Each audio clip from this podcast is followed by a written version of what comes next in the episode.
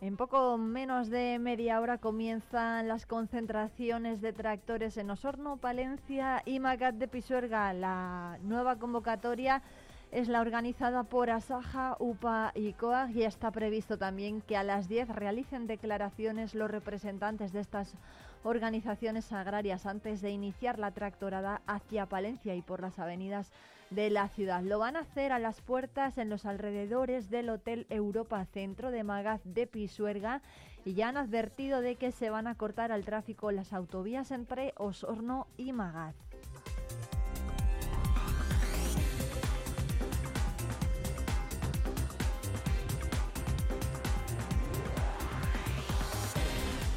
Hay más asuntos en esta jornada de miércoles. A las 10 el concejal de Actividad Físico-Deportiva y Salud, Orlando Castro, la directora de Eventos y Gestión de la Real Federación Española de Salvamento y Socorrismo, Ana Domínguez Pachón y el secretario general de la Federación de Salvamento y Socorrismo de Castilla y León, Alberto Retuerto, van a presentar la nueva edición del Campeonato de España Máster Salvamento y Socorrismo en piscina. Lo van a hacer en la sala de concejales.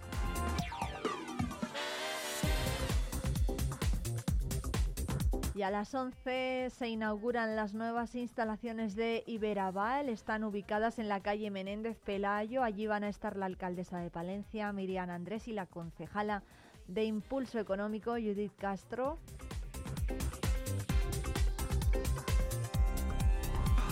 También va a estar allí la presidenta de la Diputación de Palencia, Ángeles Armisen, con la diputada de Hacienda, María José de la Fuente.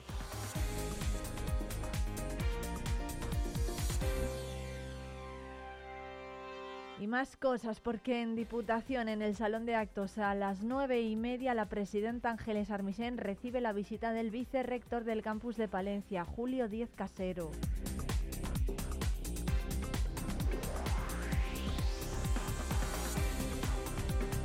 Y a las seis y media por la tarde el concejal de Cultura, Turismo y Fiestas, Fran Fernández, y la concejala de Barrios, Charo García, asisten a la celebración del entierro de la sardina dentro de la programación del carnaval. Recordemos que el recorrido está previsto que transcurra entre la Plaza de San Pablo, la Plaza de León, la calle Mayor y que finalice en la Plaza de Pío XII.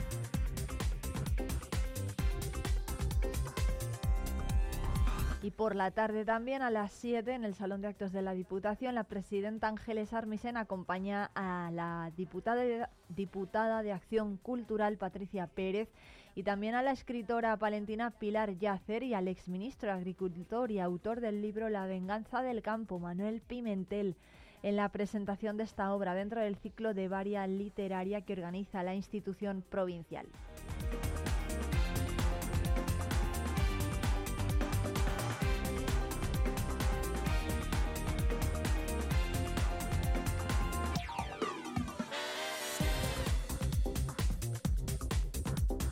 Más cosas porque hoy es miércoles de ceniza y la Catedral de Palencia acoge a las 7 de la tarde la celebración de la misa con motivo de este día. El acto va a dar comienzo al tiempo de cuaresma y en esta ocasión desde la diócesis se anima a vivirlo con el lema Brazos para acoger. Se invita a acoger a las buenas noticias con las que se sueña en el Adviento y que ahora se pretenden abrazar. Todos los jueves de Cuaresma a las seis y media de la tarde en la catedral va a tener lugar la oración cuaresmal con la exposición al Santísimo y a partir de las 7 la Santa Misa. Desde el mismo modo, todos los viernes de cuaresma se va a celebrar el Via Crucis cuaresmal a las seis y media de la tarde y la posterior Eucaristía a las 7. Y los domingos en la capilla del Sagrario se celebrará la Santa Misa a las 10 y a la 1, otra Eucaristía en la capilla mayor presidida por el obispo y además durante el tiempo litúrgico de estos domingos se animará a los fieles a ponerse en clave de acoger en silencio del desierto. El primer domingo acoger realidades transfiguradas, el segundo rechazar el mundo de la mentira y la perversión en el tercero y acoger los brazos de los crucificados el cuarto. La fuerza de la semilla enterrada será para el quinto. Y la diócesis colabora con la Hermandad de Cofradías Penitenciales para la celebración de varios actos.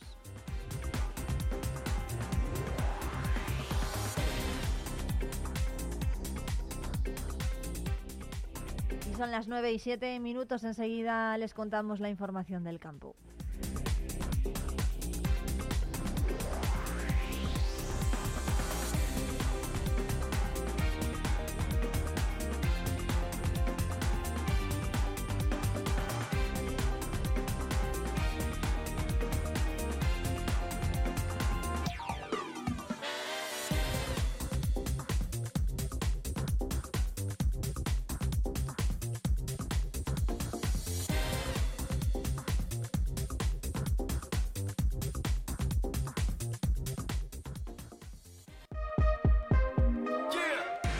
Radio Palencia, en el 90.1 de tu FM.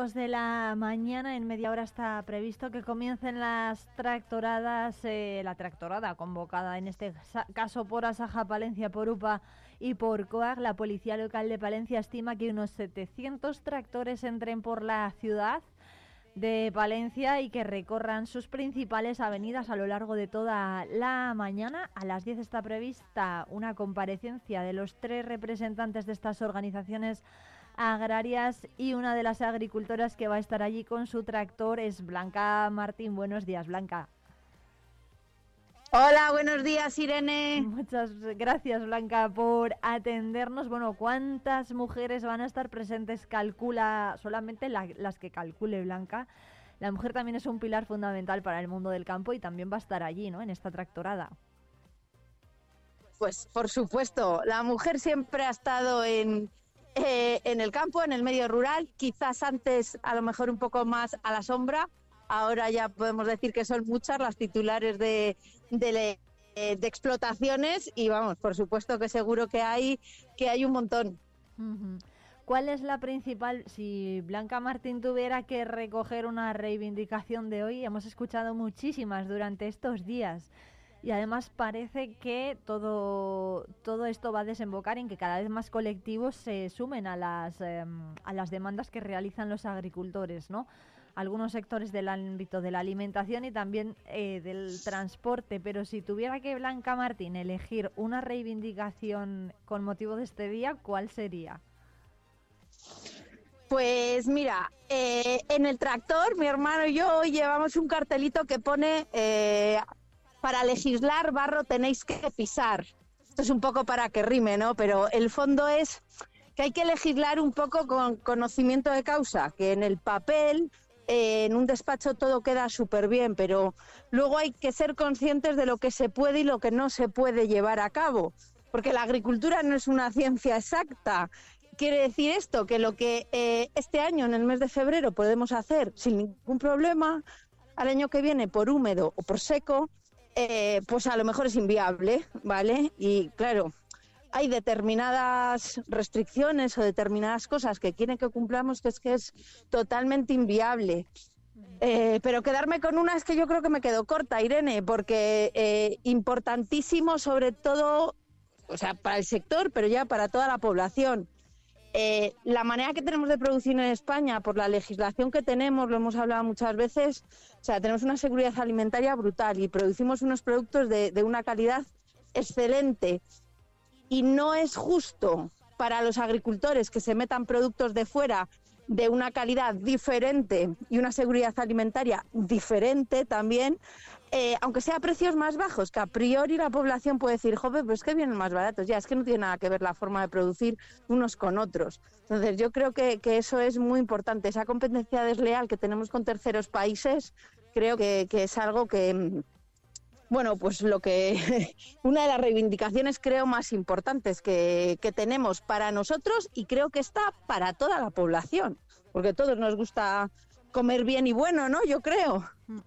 Entonces, bueno, yo creo que esa es una de las también de las grandes reivindicaciones que, que tenemos en el sector. Hace unos minutos comentábamos aquí en la tertulia ese, ese, precisamente estas dos cuestiones, ¿no? La competencia de terceros países, cómo puede ser que salga más económico comprar la materia prima fuera de, de España que utilizar la que la que tenemos aquí, la que nosotros mismos producimos. ¿Quién sale pues, ganando en esta en estas operaciones? Y sobre todo no sé si la gente de, de Palencia, en este caso, por lo que nos ocupa, eh, sabe apreciar el producto que está hecho en esta tierra con materias primas de esta tierra de kilómetro cero en lugar de comprar aquella que está, bueno, pues aquellos artículos ¿no? que están fabricados o elaborados con materias primas que vienen de más lejos. También es importante que el ciudadano de a pie considere eso, ¿no? Eh, eh, sí, a ver, lo primero, ¿por qué es más caro? Pues porque tenemos unas restricciones totalmente diferentes. Nada tiene que ver, por ejemplo, los productos fitosanitarios que están permitidos en España o, bueno, o en otros países de, la Unión Europea a productos de, países de fuera. Me refiero con esto, quiero decir con esto, eh, si tú puedes aplicar determinadas materias eh, que son más baratas de aplicar, que te hacen que te controlen mejor, no sé, em, enfermedades, plagas y demás, eh, pues claro, ahí ya tenemos un hándicap, ¿no? Porque nosotros no podemos aplicar algunas materias que son, mm, digamos, más fuertes eh, y las que podemos aplicar, pues mm, tenemos unos momentos de aplicación muy concretos y a lo mejor mm, por el clima o por cualquier cosa, pues no hacen el efecto concreto en, el momento. Eh, luego, nosotros tenemos insumos muchísimo más altos. Evidentemente, aquí em, la mano de obra y todo eso es más elevada que en, otros, que en otros países. ¿Yo qué le diría a la población? Yo entiendo que si tú te vas a comprar un kilo de fresas, por ejemplo, ¿vale? Vamos a, a inventarnos. Y ves unas fresas a 2 euros el kilo, por ejemplo, y a otras a 2,80 o a 3, vamos a poner un, margen un poco más amplio, digas, no, pues joder, las de, las de, las de 2 euros, ¿no? Aparentemente son parecidas aparentemente pueden ser parecidas, pero ya te digo yo que por dentro no tienen nada que ver. Eh, es un trabajo un poco, pero que tampoco nos quita mucho tiempo. No nos, no nos lleva nada a mirar la etiqueta de los productos que compramos.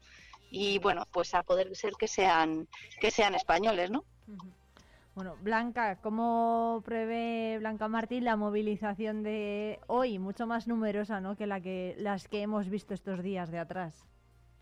Bueno, yo creo que esto va increciendo, ¿no? Empezamos poco a poco, pero yo creo que el campo ahora mismo está muy unido, creo que todo el mundo está luchando eh, por lo mismo, al final eh, todos tenemos el, el, mismo, el mismo problema y todos queremos, queremos intentar bueno, solucionarlo. No todo se puede solucionar, ¿no? Pero algunas pautas que cambien para, para poder para que esto cambie y, las explotaciones puedan ser puedan ser más viables, ¿no? Y si me permites, Irene, yo sé que para la población, pues a lo mejor que se que se concentre en 700, 800 tractores, creo que hay previstos, no lo sé, ya ya veremos al final de la jornada la cantidad exacta que hay.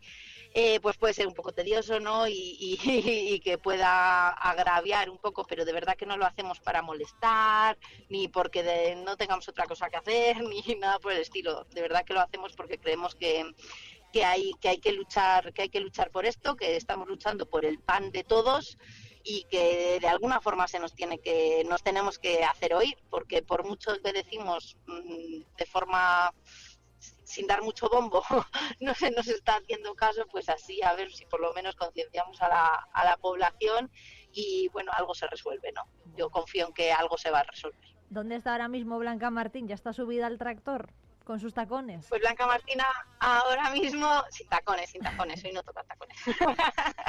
Blanca Martina ahora mismo está en, en Santa Cecilia y bueno, pues ya, ya vamos a, a poner rumbo rumbo a, a, a, Palencia, vaya. Bueno, pues buen viaje, con cuidadín, esperemos que no haya demasiado tráfico hasta ahora, pero bueno, a lo mejor sí que salen varios, ¿no? De, de Santa Cecilia del Alcoro, ¿no? Sí, sí, vamos a salir unos cuantos de, los pueblos por aquí. Lo que hay es mucha niebla, así que cuidado a todo el mundo, por favor, que lo que queremos es que la jornada pase tranquila, sin incidentes y, sin nada. Así que vamos a colaborar todos un poco, por favor. Pues ahí tenemos un ejemplo de tractores que ya están comenzando a salir de las localidades de la provincia de Palencia para ir, en este caso, hasta Magaz. Blanca. Eh, creo que a nosotros nos toca directamente al ferial para evitar, ¿vale? Porque hay, dependiendo de las entradas, hay que ir a unos sitios u a otros. No me lo sé concretamente, Irene, qué pueblos o qué carreteras. Ayer el ayuntamiento, tanto las organizaciones como el ayuntamiento, eh, hicieron unos comunicados en las redes eh, a dónde teníamos que ir cada carretera y las entradas por las que teníamos que, que seguir para que, bueno, dentro de que nos podamos manifestar, pues tampoco haya un colapso colapso absoluto. Pues muchísimas gracias Blanca Martín por contarnos todo esto. Estaremos muy pendientes de la llegada de todos estos tractores aquí a Palencia Capital y se lo iremos contando en los próximos minutos. Blanca Martín, agricultora y palentina, muchísimas gracias por atendernos. Nada, a vosotros por dar voz a todo esto. Gracias. Un abrazo muy fuerte. Chao.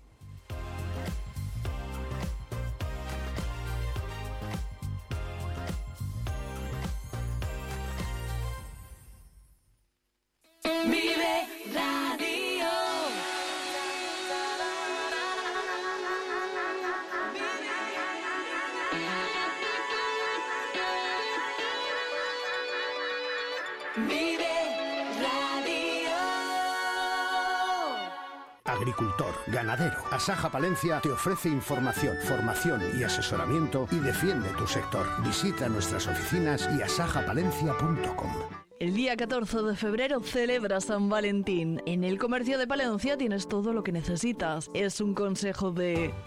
Estudio 29 Nails Beauty, donde la belleza se convierte en arte. Calle Empedrada 9. López Joyeros, una joya para cada ocasión. Calle San Bernardo 7.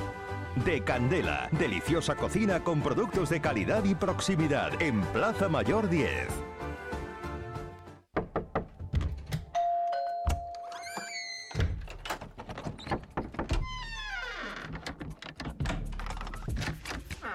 El universo digital de tus hijos e hijas es todo un mundo. Más puertas abres, más lo entiendes. Descubre cómo en FAD.es. Agricultor. En Amusco, Casagro le ofrece todo en repuestos agrícolas, rejas, brazos, tornillería. En Madim fabricamos maquinaria para la preparación de todo tipo de terrenos como estos semichisel de goma, sin mantenimiento, fuertes, robustos, creados para la tierra castellana. Tenemos vibrocultivadores, vibroflex, rastras, abonadoras, rodillos, plataformas. Casagro y Madim en Amusco 979 80 20 41. En el corazón de Palencia, Pasaje Don Sancho, un espacio comercial y de ocio que te sorprenderá. Ven y descubre Feliciano Joyeros, las mejores marcas de joyería y relojería para tu boda y comunión. Visita nuestra web. Marel Mujer, 40 años al servicio de los palentinos, con nuevas colecciones de fiesta y complementos. Talleres de arte Marian López, colorea tu mundo. Estamos en Pasaje Don Sancho 7.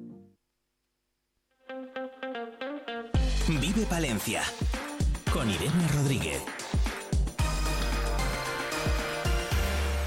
9 y 21 minutos de la mañana, mientras todos esos tractores llegan poco a poco a Palencia Capital, vamos a subirnos en el coche de la 8 Palencia con Nacho Blanco en un episodio más de Arráncate. En este caso vamos a conocer más de cerca a Álvar Hinojal.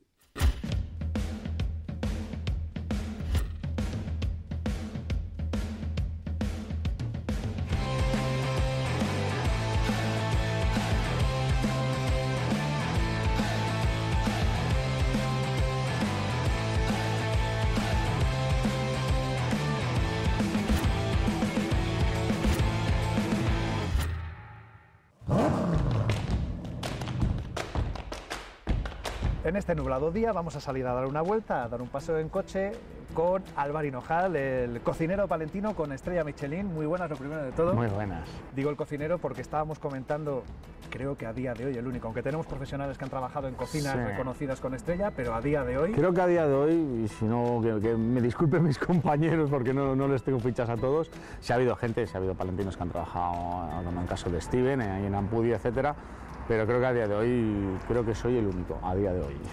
Espero estrella- que haya muchos más. ¿eh? Una estrella Michelin que la gente puede comprobar y degustar en Valladolid. Hablaremos de cómo ha llegado a este éxito, de su trayectoria y sobre todo de su vida, ¿no? de su trayectoria vital en Palencia y especialmente en Guardo. En Guardo especialmente y, y, vamos, yo adoro mi pueblo, soy muy guardense, muy palentino, pero muy, muy, muy guardense. Bueno, pues hablaremos de esto, de mucho más, también, como no, de su lado musical, que al final es parte fundamental y esencial de este programa. ¿Nos ponemos en marcha? Nos ponemos en marcha. Vamos a arrancarnos. El guardense Álvaro Hinojal nació el 25 de octubre de 1983. Tras la educación secundaria comenzó a trabajar en el taller familiar de Forja, pero después de un tiempo decidió ampliar sus estudios encaminándose al mundo de la cocina. Terminada su formación, pasó por numerosos establecimientos hasta poner en marcha en Valladolid el restaurante Alquimia en 2018, que recibió la estrella Michelin cuatro años después. Actualmente está casado y tiene un hijo. Bueno, Alvar, toda la infancia en Guardo marca mucho, ¿no? El vivir en, en una localidad minera, en un pueblo lo primero, en un pueblo minero lo segundo y de la montaña podríamos decir lo tercero, ¿no? Sí, bueno, al final eh, yo siempre digo que las infancias en los pueblos son, son diferentes, porque aunque la población de Guardo obviamente no se puede comparar con un pueblo pequeño, yo creo que cuando, cuando nací en Guardo rondaría los 12.000, 13.000 habitantes mínimo, estaba la, la minería en pleno auge. Eh, se viven experiencias que en una ciudad eh, no- ni por asomo se imaginan. ¿eh? O sea, realmente eh, hay recuerdos desde reyertas de los mineros, cuando sus protestas, etcétera, a era- eran, eran duras, ¿eh? eran, duras largas. Yo me acuerdo de estar en el colegio y venían los profesores a sacarnos. ¿no? Ellos avisaban y aquello era como aquello era la guerra. O sea, aquello era la guerra. Ibas al día siguiente, pero nosotros es eso, al día siguiente pues jugamos con pelotas de goma. Quiero decir, al final todo tiene, todo tiene sus, sus pros y sus contras. ¿no? El ser humano es adaptativo. Claro, nosotros lo tomamos al final como, como una cosa más. Es decir, para nosotros era nuestro, nuestro día a día, aquellas, aquellas reyertas, ¿no? Y, y después, pues hombre, tienes cosas al final, las amistades que se quedan en un pueblo buah, son muy duraderas. Yo tengo 40 años y, y el 95% de mis amigos les conozco desde los 5 o 6 años.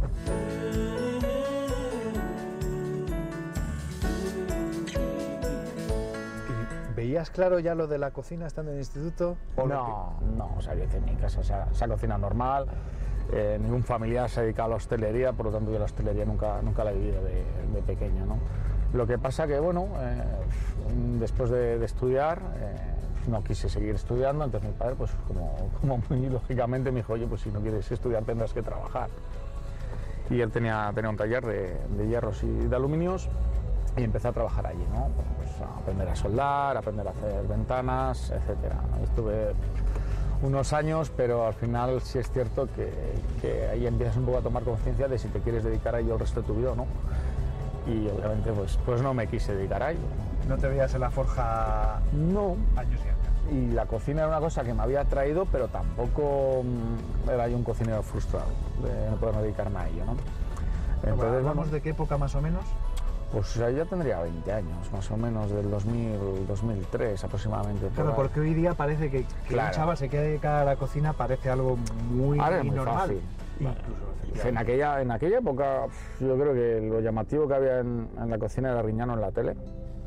Eh, las manos en la masa, creo que había otro programa, había una canción muy, muy famosa, Las manos en la masa, y poco más. Y es verdad que, que, bueno, yo sí tengo pequeños recuerdos, que quizás cuando estábamos de, de vacaciones, cuando éramos pequeños, cuando era pequeño, pues eh, mi padre cocinaba para, para todos, para mi hermana, mi madre y para mí. Pero son los únicos méritos de cocina que, que yo había hecho hasta el momento. Y freírme un filete y hacerme macarrones y cuatro galletitas. Decir que tampoco más. Ya es más que muchos, ¿eh? Bueno, sí, claro, bueno.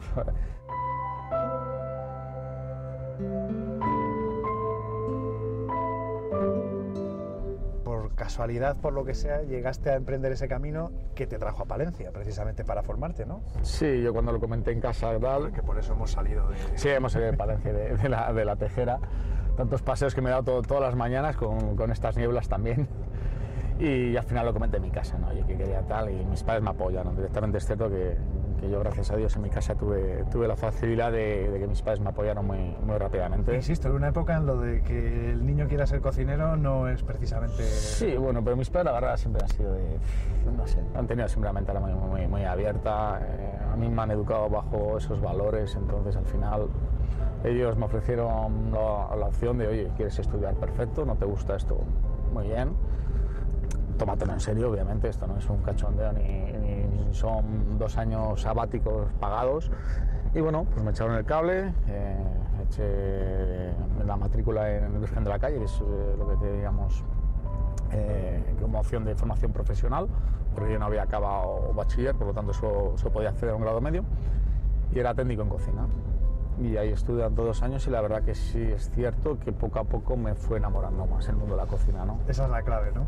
Sí, eh, al principio a nadie le gusta, ¿no? A nadie le gusta que le den un litro de nata y ya monta la mano. Eh, pero bueno, pero son cosas que te pasan, que te den unas cuantas patatas, y que te pases tornando patatitas ahí una a una, pero bueno, al final hay, que, eh, hay que tener una base y la base era esa. Para llegar a hacer emulsiones, esferificaciones, etc, etc hay que empezar por lo más básico.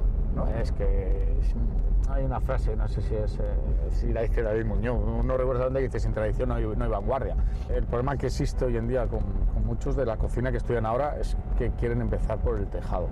Y eso es complicadísimo. Es decir, también creo que las escuelas se engañan un poco en ese sentido. ¿eh? Las, escuelas. ¿Y los programas de televisión? Sí, bueno, los programas, los programas, de televisión es, es, para echarles de comer aparte. O sea, tú te ves al final programas como Masterchef, tal, bueno, pues está bien, pero os aseguro que un tío en su casa no hace lo que hace que hacen en Masterchef, obviamente, pues tienen, tienen clases de cocina, tienen etcétera, y son programas de televisión, la televisión es televisión, obviamente está todo preparado. lo estudian antes, eh, hasta los conflictos están, vamos a decirlo así, ensayados. Sí, está, todo ensayado.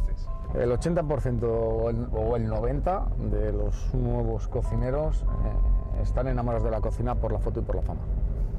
Y ese es un problema gordo. Porque es algo muy reconocido hoy día, ¿verdad? Hombre, es que si después que lo primero que dice mucha gente es que yo los fines de semana no quiero trabajar, joder, es que, es que esto es hostelería y nosotros eh, tenemos un trabajo que nuestra misión es eh, hacer felices a la gente en sus celebraciones y la gente pues celebra el fin de semana, porque no se ve nuestro trabajo. Entonces nuestra vida es al revés, pero ha sido así toda la vida y seguirá siendo.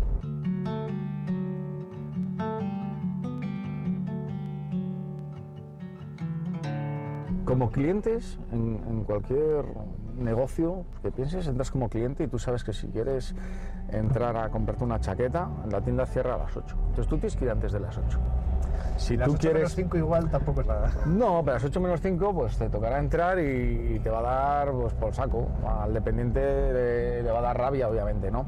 Pero bueno, vamos a entender que está dentro de la lógica. Pero también está dentro de la lógica que a las 8 y un minuto eh, el que te atiende te diga que tiene que cerrar y que no nos moleste. Pues eso pasa con todo y hemos llegado a extremos que todo el mundo protesta, pero al final todo el mundo accede, por ejemplo, que yo sé la banca. Tú ahora tienes que ir a la banca y pedir la caja a las 11 de la mañana, de 9 a 11, y si no la atiende, y sacar en el cajero, y todo el mundo accede ahí. Después ese mismo cliente, eh, muchas veces el que dice, joder, ¿cómo se explota a los camareros? ¿Cómo se explota tal? Que nadie sabe si se les pagan las horas o no, ¿eh? después eso es mucha habladuría. Pero ¿cómo, ¿cómo se les explota? ¿Cómo tal? Hostia, es que se les explota porque usted está aquí o, el señor está aquí a las 7 de la tarde porque usted se queda hasta las 7 de la tarde. Si usted come, se toma su café y se va a tomar su combinado, su copa o su café lo que apetezca al bar que ofrece copas, cafés a esa hora, pues todos estaríamos más contentos. Cuesta encontrar eh, trabajadores, precisamente, como comentaba, ¿no? por los fines de semana, por ejemplo, por los horarios en general y quizás también los sueldos en particular en según qué casos. ¿no? Yo es que creo que las, eh, las leyes referentes a los hostelería están mal hechas. Yo creo que obviamente es muy complicado, sobre todo eh, hablando de, cocina pura, cumplir con las, con las 40 horas. Es, imposible. Otra cosa es que tú puedas pagar a tu empleado por hacer esas horas y no está de acuerdo. Entonces, no, tiene que contratar a otro. Es que igual no me hacen falta más manos, me hacen falta más horas. porque, porque es un poco lo que digo, eh, es un poco complicado. Después el tema camareros, pues es cierto que, que es más fácil, ¿no? Pero creo que, que los, los, nuevos hosteleros estamos pagando un poco los patos de, de, los anteriores, que obviamente les sabrían muy buenos, pero les sabrían muy jetas, igual que ahora también les sabrá muy jetas, ¿no? Y lo que no se puede es eh, pensar que una persona va a estar de 10 de la mañana a 2 de la mañana por 900 euros.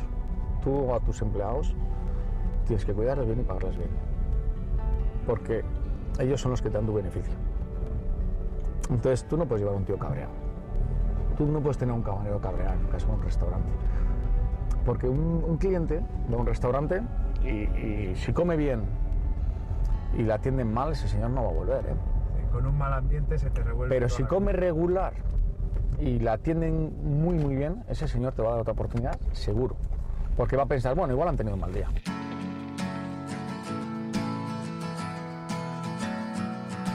Vamos a empezar en la escucha de estos temas porque siempre pedimos por una canción de juventud, además himno generacional, el Wonderwall de Oasis. Sí, es verdad que yo, este tipo de música, Oasis, Green Day, Cranberries, Offspring, pues me lleva un poquitito, siempre me, me transporta pues, a, a, un bar que íbamos a guardar ahí en los bajos, en los famosos bajos que teníamos, que era el lateral. El lateral, que era de, a base de mi vecino, que era Donato, pues siempre nos ponía este tipo de música. Y la verdad que yo tengo muchísimos recuerdos compartiendo muchísimas, muchísimas horas con los amigos, ¿no? Entonces al final es, es, lo, que, lo, que más, lo que más te llama, ¿no? Este tipo de música a mí, por ejemplo, me gusta escucharla para estar tranquilo en mi casa, pero también tengo los recuerdos de haberla escuchado estando de fiesta y disfrutando con mis amigos.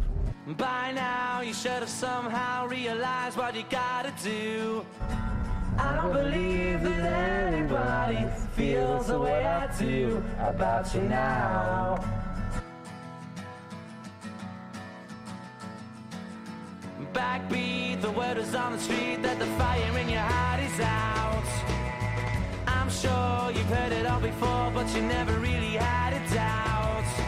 Cuando acabé de estudiar, mis primeras prácticas de cocina se hice en Palencia, ¿no? en un restaurante Pachu, desde donde el puente de piedra al final estaba, que se bajaba unas escaleritas.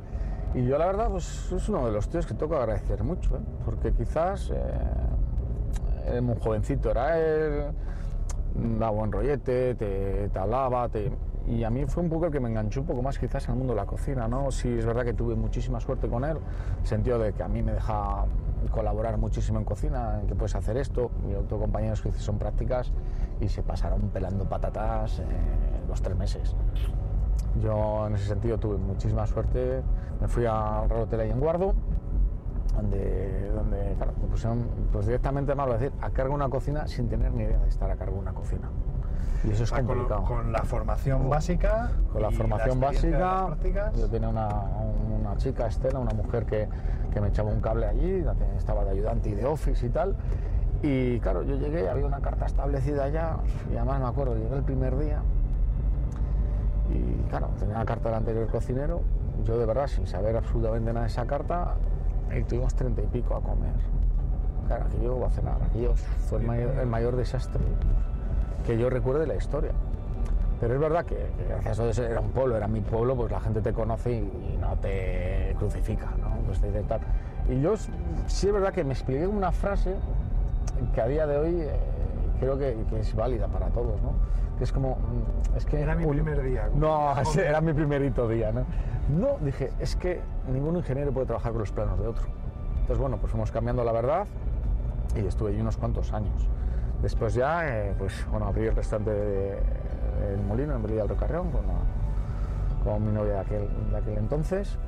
Y bueno, sí es verdad que ahí ya fue donde la inquietud por la cocina fue bastante más. Pero sí es cierto que entre que venía un poquitito la crisis del 2008, que minería, el mundo de la minería Iberdrola estaba ya en capa caída y, y, que, y que, la zona desgraciadamente se, se, iba a ir al traste, como, como años después se, se ha visto bueno, por las malas praxis de los políticos, que hay que decirlo todo, que esto, esto a veces parece que no se puede decir y, y hay que decirlo, eh, pues, pues claro, pues aquello duró lo que duró. También en época de crisis económica, ¿no? Sí, sí, sí, empezamos de... con crisis económica en el 2008, aguantamos, es que no sé, aguantamos hasta el 2010, no me acuerdo exactamente, 2009. Yo no lo tomé como un fracaso, ¿no? O sea, porque realmente yo salí de ahí con la gente llamándome para seguir reservando. Entonces tampoco era un fracaso. obviamente hay la población que hay y llegas donde llegas. Antes del frío levanta las velas, guarda en tu falda los granos de arroz.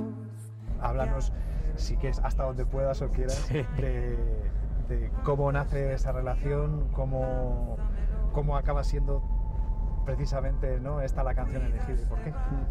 Bueno, pues, pues al final mi mujer y yo nos conocemos salientes de, de larga relación, una relación muy larga de ambos. Y bueno, pues nos conocemos en un bar, ella es muy charlatana, habla hasta por los codos, hay veces que pongo botón de off para, para tal, pero es cierto que luego para mí fue un otro punto de inflexión de mi vida muy muy bueno, ¿no? Al final, eh, desde el primer momento yo me sentí muy apoyado, respaldado por ella, ¿no? Y al final eso hace que poco a poco por la, por la relación se vaya, se vaya guiando, ¿no? Eh, yo, claro, yo utilicé lo máximo que tenía, que era el primer, la primera cita, invitarla a cenar a un restaurante Michelin. Entonces, claro, entonces ya yo empecé ya por ahí, yo empecé fuerte, ¿no? Es médico, es sanitaria. Entonces, bueno, sí es verdad que son vidas bastante complicadas para, para hacerlas cómplices. ¿eh? Esta canción fue, la, fue, creo, de lo poco que me dejaron elegir en la boda. Entonces, bueno, cuando nos casamos, al final eh, es una de las canciones que ella me dijo, venga, elige tú, dije, un vals como tal, yo lo siento, pero no, no puedo bailarlo, porque aparte que soy, soy torpe cantando, pues imagínate bailando, ¿sabes? Soy arrítmico total, ella también.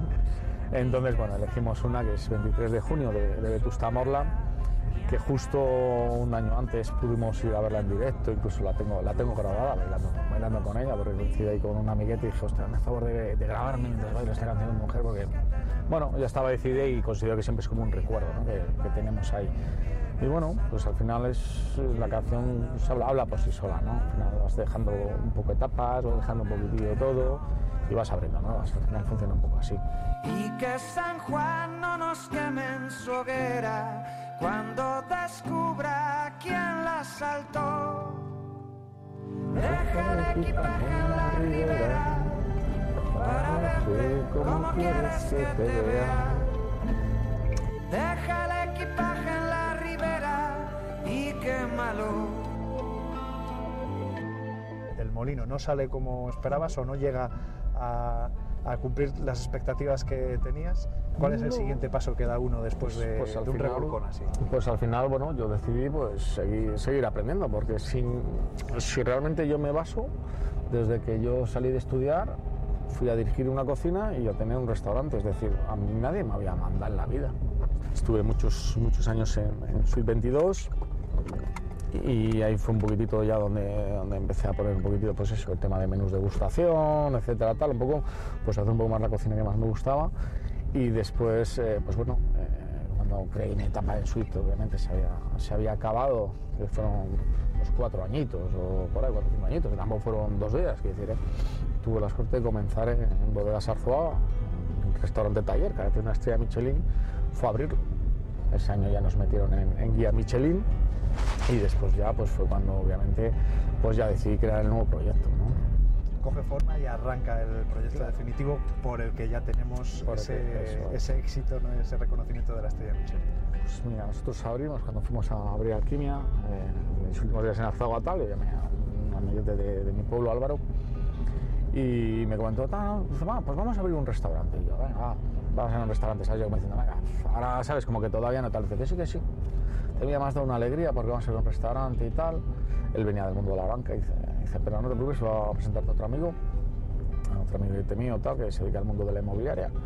Y yo creo que entre los tres podemos hacer un buen pack, ¿no? Y nos presentaron a, a Diego, quedamos una tarde, explicó un poco el proyecto, le, le gustó. Lo abrimos un, pues no sé fue un 5 de noviembre, no me acuerdo tal. El 18 de noviembre abrimos la segunda parte porque quisimos hacerlo bien. Primero abrimos una parte que es la parte del gastrobar y una vez rodado 15 días después decidimos abrir la parte del gastronómico, que es donde tenemos la estrella, el laboratorio. Pues si abrimos un 18 de, noviembre, creo, si no quiero recordar, pues una semana después, un 25 de noviembre, se presentó un inspector Michelin. Siete días llevamos abiertos. Entonces, el primero le conoces, porque el primero se presenta. El primero una de comer, paga y se presenta. Y decimos, llega Michelin que te quiero coger unos datos.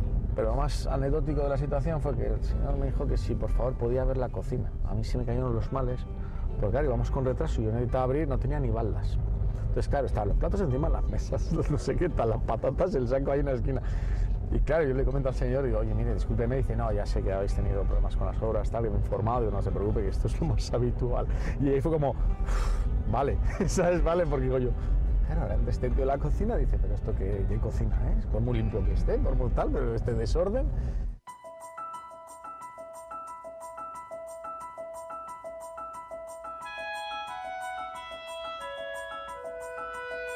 Claro, al año y medio de abrir, pues marzo 2020, pues llega la pandemia y aquello nos tira el traste todo. Un año antes había puesto todo lo que tenía.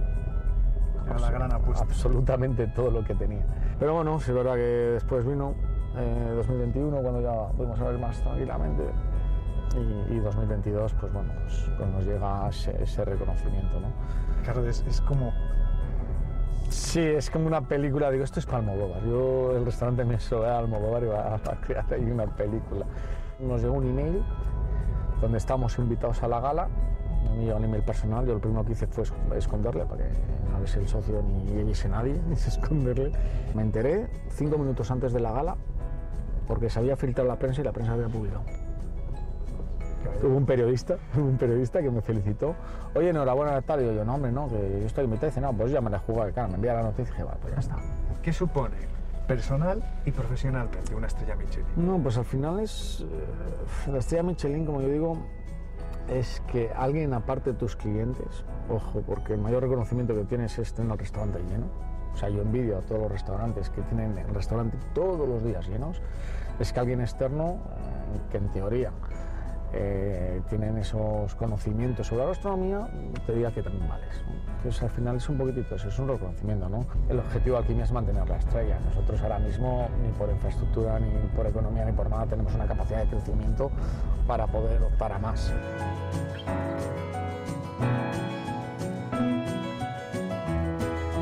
Vamos con la elección, no sé si más familiar, vamos a decir. Vamos a, vamos a, a escuchar y, y a disfrutar una canción de la película eh, de Bayana. De Bayana, de Bayana. Eh, ahora nos cuentas por qué. Vamos a, vamos a escucharla y ahora nos cuentas por qué de esta lección, que mucha gente podrá intuir ya por el Sí, tipo de ¿no? canción que es, pero, pero luego conocemos el porqué. Venga. Ya sé lo que pasa aquí. Se te hace raro la grandeza ver y no sabes bien qué sentir. ¡Adorable! Vamos lo que nunca cambiaréis. Abre tus ojos, vamos ya. Así me lo soy Maui, de verdad. Admírame bien, qué bueno estoy. Estás justo frente a un semidios. Está claro que inevitablemente los niños nos cambian la vida. El niño, bueno, que ahora, que ahora tiene 14 mesillos ya, ya hablo como padre cuando hablo en meses, ¿vale? Ya eso es un dato de clavado, que puede decir meses, días, etcétera, pues, pues te cambia mucho, ¿no? Eh, te cambia desde la forma de pensar, la forma de actuar, te cambia, te cambia absolutamente todo. Nosotros... Con lo esclava que es la hostelería.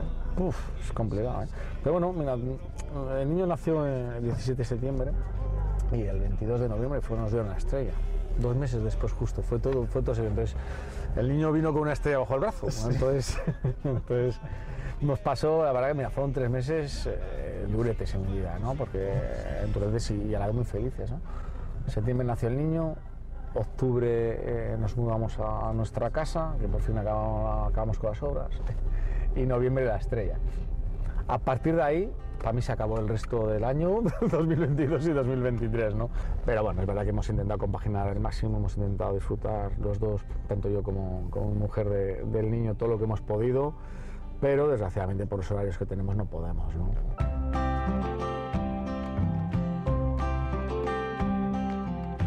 Nos hemos quedado sin tiempo. Eh, Alvar, lo que sí nos da es para escuchar una última canción. Lo primero, agradecerte que te hayas animado, te hayas arrancado además a cantar también. Que, Era fácil, que- ese era fácil. No, no, pero hay que ser valiente también para hacerlo, ¿eh? Y por eso hay que agradecerlo.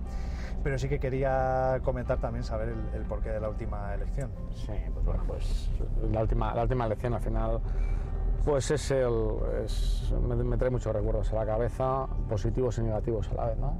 Es, es, un tan- es una canción para mí tan ambigua, ¿no? Que, desgraciadamente sirvió para, para despedir una, a una gran amiga como Erika, pero que ahora cuando la escucho, aunque en los primeros segundos siempre sean de tristeza y se me pongan los ojos llorosos, mi cabeza hace, hace recordar imágenes de ellas eh, con momentos muy felices vividos. ¿no? Entonces, bueno, considero que es la canción para cerrar, para, para manejarla dentro de lo que cabe, pues, pues mi pequeña aportación. Pero siempre la, la recordaremos, como, como digo yo, como decía la última vez, la, la pelirroja, la sonrisa eterna. ¿no? Pues es así, ¿no? esa sonrisa que al final llenaba, llenaba de luz. ¿no? Vamos a, a disfrutar de, de esta canción de, de Antonio Orozco. Antonio Orozco. Mi héroe. Mi héroe. Que, que Erika lo era, sin duda, heroína. Así que con esta canción nos despedimos y, y muchas gracias de nuevo, Alvar, por, por haberte venido. Con este homenaje a, a Erika cerramos el, el programa de hoy. De acuerdo, muchísimas gracias a vosotros y la verdad que ha sido, ha sido muy divertido. Mi héroe,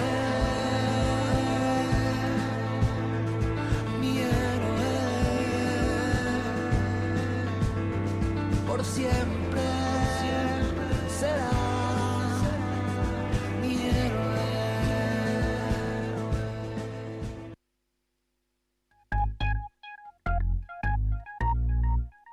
Soy panadera, pero mi curro va más allá de la harina y de la masa madre. Soy la cara de mi negocio, por eso la boca es vital para mí y mi sonrisa está en buenas manos. Vitaldent pide cita y aprovecha descuentos y tratamientos gratis que tenemos para ti en calle San Bernardo, esquina Calle Mayor, Palencia. ¿Pensando en una nueva escapada? Tenemos un plan perfecto para ti. Ven a Ampudia, descubre la magia de su castillo, la belleza de su colegiata, el encanto de sus calles porticadas o los tesoros que esconden sus museos. Descansa en sus preciosos alojamientos y deleita tu paladar con la rica gastronomía de sus restaurantes. Escápate, ven a Ampudia, te sorprenderá. Plaspisa, líder en transformación de materias plásticas. Dispone de soluciones para todo tipo de clientes y empresas. En nuestra nueva planta hemos apostado por la investigación, el desarrollo y las nuevas tecnologías como motor para la fabricación de nuevos productos indispensables para el mercado actual. En Alar del Rey Plaspisa, comprometidos con el futuro. El día 14 de febrero celebra San Valentín. En el comercio de Palencia tienes todo lo que necesitas. Es un consejo de... Paquillo Tiendas Oro, joyas únicas para momentos irrepetibles. Nos encontrarás en calle Colón 5 y 7. El Alar Artesano. Encarga ya tu tarta de San Valentín y saborea el corazón más dulce. Pantalón Moda Joven, el regalo que buscabas, ahora al precio que tú quieres, en calle Becerro de Bengoa y avenida Modesto La Fuente. Amusco te invita a disfrutar de su fiesta más sabrosa y tradicional, la fiesta de la matanza. Los días 16 y 17 de febrero disfruta con nosotros de música, concursos y una gran degustación de productos típicos de la matanza. Recuerda 17 y 18 de febrero en Amusco, fiesta de la matanza y fiestas de los quintos. Vive Palencia con Irene Rodríguez.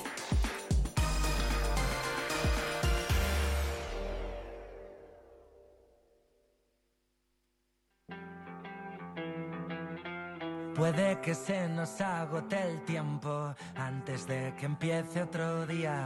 Que solo quede un último aliento, que no sea un hit esta melodía.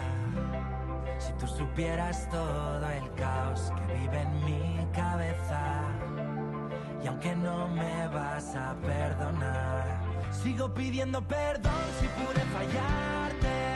Perdón, 9 y 51 minutos de la mañana. Seguimos en directo en la 90.1 de la FM Palentina, muy pendientes de la tractorada que va a comenzar a partir eh, oficialmente de apenas 10 minutos. A las 10 en punto está prevista esa comparecencia de los representantes de las organizaciones agrarias que convocan hoy, pero mientras tanto les vamos a contar otros asuntos porque AECOPA rechaza retrasar más los cambios en las normas urbanísticas del casco viejo de Palencia. El equipo de gobierno, esta es una noticia que además publicaba estos días Diario Palentino, el equipo de gobierno pretende desistir de la modificación del Plan General de Ordenación Urbana para adaptarlo a la Declaración de Bien de Interés Cultural, un trámite que se aprobó inicialmente en mayo. Ahora, la patronal del sector de la construcción, bajo estas siglas de la Asociación de Empresarios de la Construcción de Industrias Afines de Palencia, AECOPA, ha trasladado su malestar al equipo de gobierno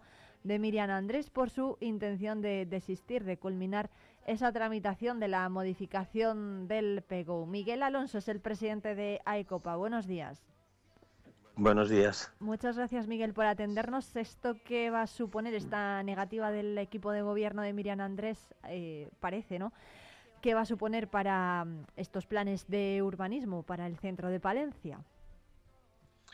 Bueno, eh, debíamos empezar en que tenemos una, normativa bastante restrictiva que viene desde el año 99. Es una, unas em, medidas que ya están bastante anticuadas. Otra cosa de las que tenemos, llevamos em, ocho años con esta modificación del plan parcial. Eh, recordar que muchísimas de las modificaciones y alegaciones y, normas normativa nueva que se ha introducido en esta ley han sido también propiciadas y por el Partido Socialista, en la cual han colaborado todos los todos los grupos. Eh, otra de las cosas es que el texto que, es, que está actualmente eh, puesto encima de la mesa y previamente aprobado lo van a utilizar para el BIC nuevo, cosa que les hemos dicho, bueno, pues apruébalo, porque es una normativa que nos flexibiliza mucho eh, ciertas cosas en, el casco en el casco viejo de Palencia, la zona de la calle Mayor y todas las calles aledañas, en las cuales nos permite pues eh, modificaciones que se hicieron eh, a través de la Junta de Castilla y León, que te permite, por ejemplo, cambiar el uso de los locales, hacer viviendas en los bajos, en las oficinas también se permite hacer viviendas, cambiar el modelo que tenemos sobre patios interiores, porque todo el casco viejo está muy protegido ¿eh? patrimonio lo tiene muy protegido. Entonces hay, por ejemplo, mm, tapias interiores que son de ladrillo o de adobe que no tienen ni ningún interés ni arquitectónico, ni cultural, ni, ni nada por el estilo. Cosas que la nueva normativa también nos lo flexibiliza. También nos cambia las alturas de las cubiertas y de las terrazas, con lo cual se pueden poner los nuevos equipos de aerotermia que hasta ahora no están permitidos porque patrimonio lo tiene todo, todo protegido. Entonces, es una norma que nos flexibiliza bastante el poder acometer nuevas actuaciones. Cierto que se están acometiendo actuaciones, pero se están acometiendo actuaciones de cosas que ya vienen desde de licencias que están introducidas en 2020. Han pasado casi cuatro años desde que introdujimos esas licencias. ¿Qué es lo que pasa? Las nuevas normativas más restrictivas, sobre todo en eficiencia energética, nos hace inviable que con la medida anterior, las normas que tenemos anteriores, eh, sea viable hacer una inversión económica en el, en el centro. Porque si no sabemos lo que va a terminar por suceder con el nuevo BIC, una cosa que, que por muy objetivos que queramos ser, vamos a tardar entre seis y ocho años en volver a sacar un nuevo plan de reordenación urbana, del cual no estamos en contra para nada, que nosotros no estamos en contra de que se hagan nuevos planeamientos, nuevas actuaciones y que sea para, para mejorar. Pero claro, eh, llevamos muchos años retrasados con poca inversión en el centro. Vemos la calle, la calle Mayor y todas las, eh, todos los locales que están alrededor, muchos de ellos están cerrados. Ahora nos permite cambiar el uso de los locales. Antes no te, permitía, no te permitía cambiar la variedad de uso o hacer cocheras que son muy necesarias en el centro. Van, van a imponer una zona de bajas emisiones y ¿dónde guardamos los coches? Eh, quitamos a la gente los coches, eh, no podemos privar a la gente de un derecho que es lícito. Entonces se, complica un poquito. Se han reunido Miguel con el ayuntamiento. ¿Por qué no quieren aprobar estos cambios que está mencionando? Pues ellos quieren hacer un, un modelo nuevo, completo y sacarlo todo a la vez. Y nosotros lo que pedimos es que se apruebe lo que tenemos ahora, que lo van a aprovechar para el nuevo BIC. Son seis años que nos dan seis años de oxígeno siendo muy objetivos, en el cual se pueden acometer nuevas inversiones. Porque lo mismo que cualquier trabajador trabaja para tener una recompensa final en su, por su trabajo y se le paga un salario y cobra un salario, nosotros eh, ahora mismo con las normas que tenemos restrictivas, eh, también en, en adecuación a la nueva normativa, hace que sea inviable invertir, porque las cuentas salen negativas antes de empezar. Entonces, si yo sé que voy a hacer una obra en la cual ya de inicio sé que voy a perder dinero, pues no acometo ninguna inversión. Lo mismo que pasa con los locales. Los locales, claro, eh, también te flexibiliza también bastante. Claro, yo no voy a hacer una inversión en, en, poner una tienda de cualquier cosa, hacer una inversión mínima que vas a hacer de 50.000 euros sin saber lo que va a pasar dentro de seis años. Si ahora se aprueba esta ley de inicio, tenemos cierta certidumbre que es lo que se va a aprobar después porque va a tener va a ir en consonancia a lo que ya tenemos. Pero si no sabemos lo que van a aprobar dentro de seis años o ocho años porque pueden cambiar de opinión. Lo mismo que han cambiado de opinión ahora que en mayo han hecho la aprobación inicial y lo han hecho todos juntos y ahora han cambiado de opinión lo mismo cambian de opinión un poquito más adelante y todo el trabajo que tenemos hecho se va al traste. Entonces, publicaba Diario Palentino que según Álvaro Bilbao, el concejal de urbanismo, bueno, lo que dice él es que desistir de esa tramitación pues implica centrarse en la revisión del Plan General de Ordenación Urbana al completo. Sí, sí, sí eso eso está bien, pero claro, hay muchas licencias que están atrasadas. Tienen, ni siquiera miraron y nos dieron contestación a las alegaciones que tenían que haber contestado en septiembre. Que no les vamos a echar toda la culpa a ellos porque ellos entraron en mayo. No, no vamos a, a hacer leña del árbol caído ahí porque nosotros no entramos en ese juego. Sí que es cierto que se han pasado los plazos, no hemos dicho nada, nos hemos reunido por primera vez hace dos semanas con el equipo de gobierno cuando nos ha comunicado que no había ni mirado nuestras alegaciones, cosas que nos ha costado dinero porque solo tienen que hacer arquitectos y equipos de ingeniería a los cuales hay que pagar hay que, y hay que presentarlo y no nos, no nos han dado contestación, nos han dicho directamente que iban a desistir. No me parece serio tomar con tanta arbitrariedad el trabajo de los ciudadanos, porque al final es trabajo de ciudadanos. No olvidemos que aunque seamos empresas, también somos ciudadanos en los cuales tenemos nuestros derechos. Sí, sí, sí, desde luego. El ayuntamiento el otro día celebró una comisión de urbanismo para precisamente desestimar esta modificación del Plan General de Ordenación Urbana. Al final no va a ir al pleno de mañana y eso quiere decir que hay 30 días más, un mes más para negociar entre las partes y alcanzar un acuerdo. No sé si se van a reunir en más ocasiones con el ayuntamiento. Sí, sí, por supuesto. Nosotros, nuestra, nosotros nuestra intención es eh, entrar en un consenso. De hecho, hemos hablado con todos los partidos políticos. Nos falta uno que hemos quedado la semana que viene para también reunirnos, porque en esa comisión yo he presentado la postura que tenemos los promotores y constructores sobre ello.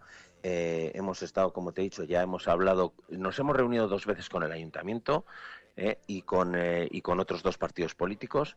Vamos a reunirnos con el que nos falta la semana que viene e intentaremos llegar a un acuerdo. Nosotros no nos estamos cerrando en banda a que se puedan hacer ciertas cosas o se pueda negociar lo que lleguemos. Nosotros queremos llegar a un acuerdo, queremos llegar a un consenso.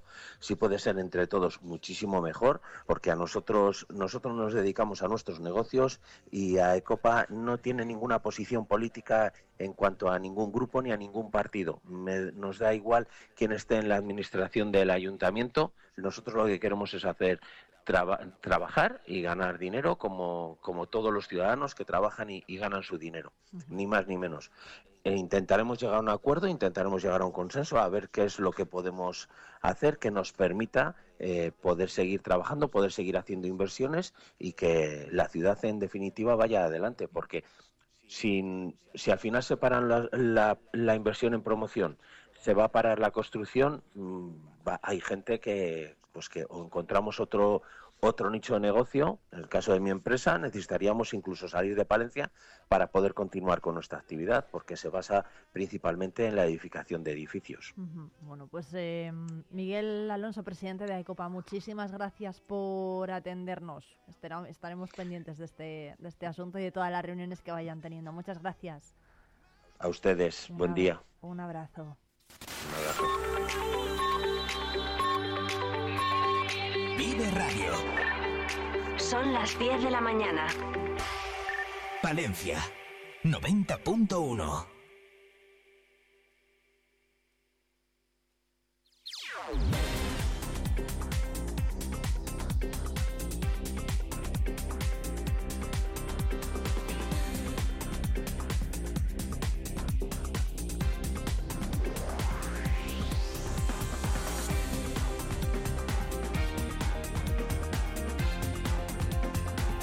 La estación de servicio El Pastor de la red de estaciones Avia, ubicada en la avenida de Andalucía número 180, esquina con la carretera de Magadles, ofrece el precio de sus carburantes en Vive Radio Palencia. Gasolina 95 a 1,59, gasolina 98 a 1,68, gasóleo A a 1,56, gasóleo Plus a 1,57 y gases licuados de petróleo a 0,91.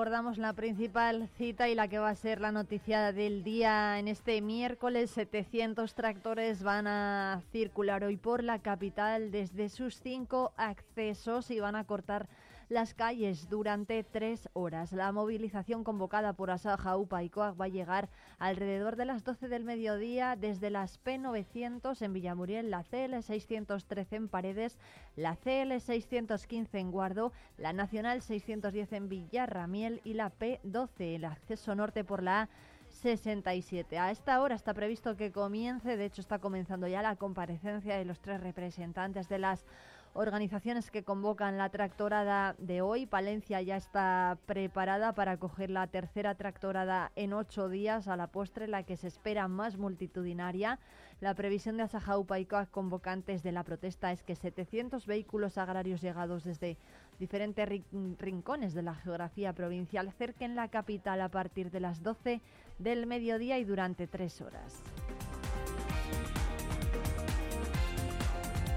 Avanzábamos en Vive el Campo. Los tractores van a hacer su llegada a la capital por diferentes accesos, por la P900 desde Villamuriel de Cerrato, por ejemplo, y van a recorrer el Paseo de la Julia y las avenidas de Madrid, Valladolid, Cardenal Cisneros y Cataluña, hasta llegar al recinto ferial.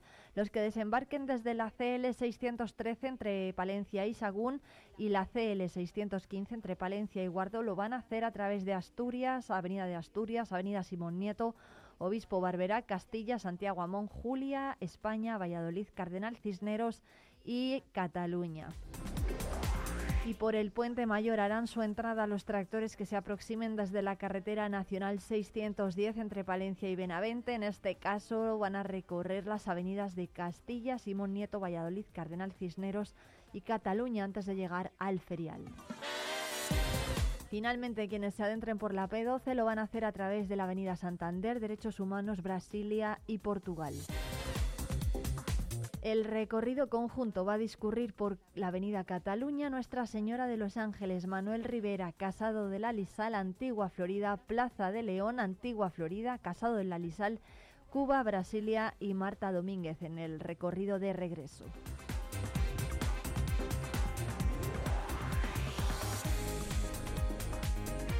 Y en estos momentos se encuentran los tractores eh, concentrados en Magat de Pisuerga, en el Hotel Europa Centro y en Osorno, en la avenida, en, la, mm, en el área de servicio de los Chopos. En ambos casos desde las nueve y media. La organización no descarta que se produzcan cortes en las autovías de la A62 y la A67. También está previsto que se realicen movilizaciones a pie sin tractores y consensuadas con la Guardia Civil.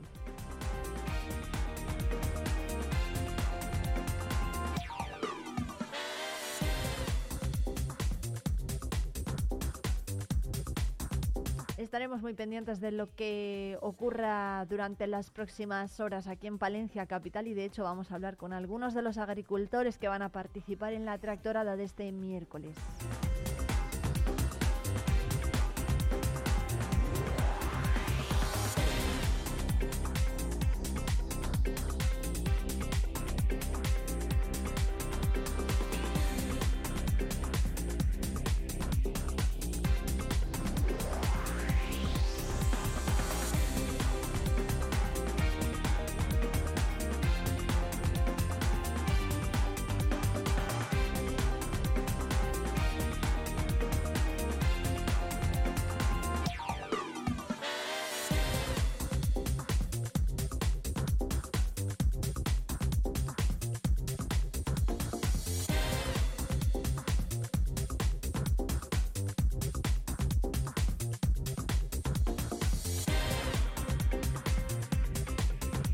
Cierto, que el obispo de la diócesis de Palencia, don Miquel García Goñi, ha visitado estos días las instalaciones de Grupo Promecal en Palencia y de hecho hoy en la 8 Palencia podrán ver una entrevista concedida a la televisión de esta casa. Podrán hacerlo a las 4 y cuarto y a las 9 y media de la noche y también a las 12 y 35. También tendrán ocasión de escucharla el próximo lunes aquí en Vive Radio Palencia, lunes 19 de febrero.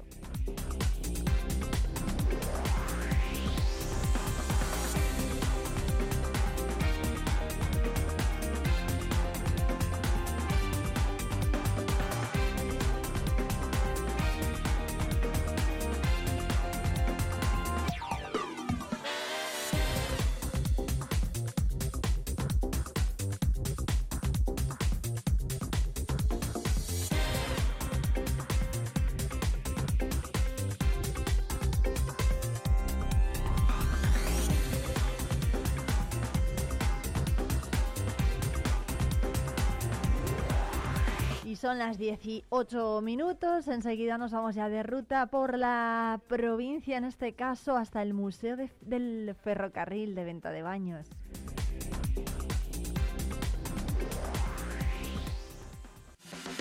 Vive Palencia, vive tu provincia, vive tu pueblo, vive Radio.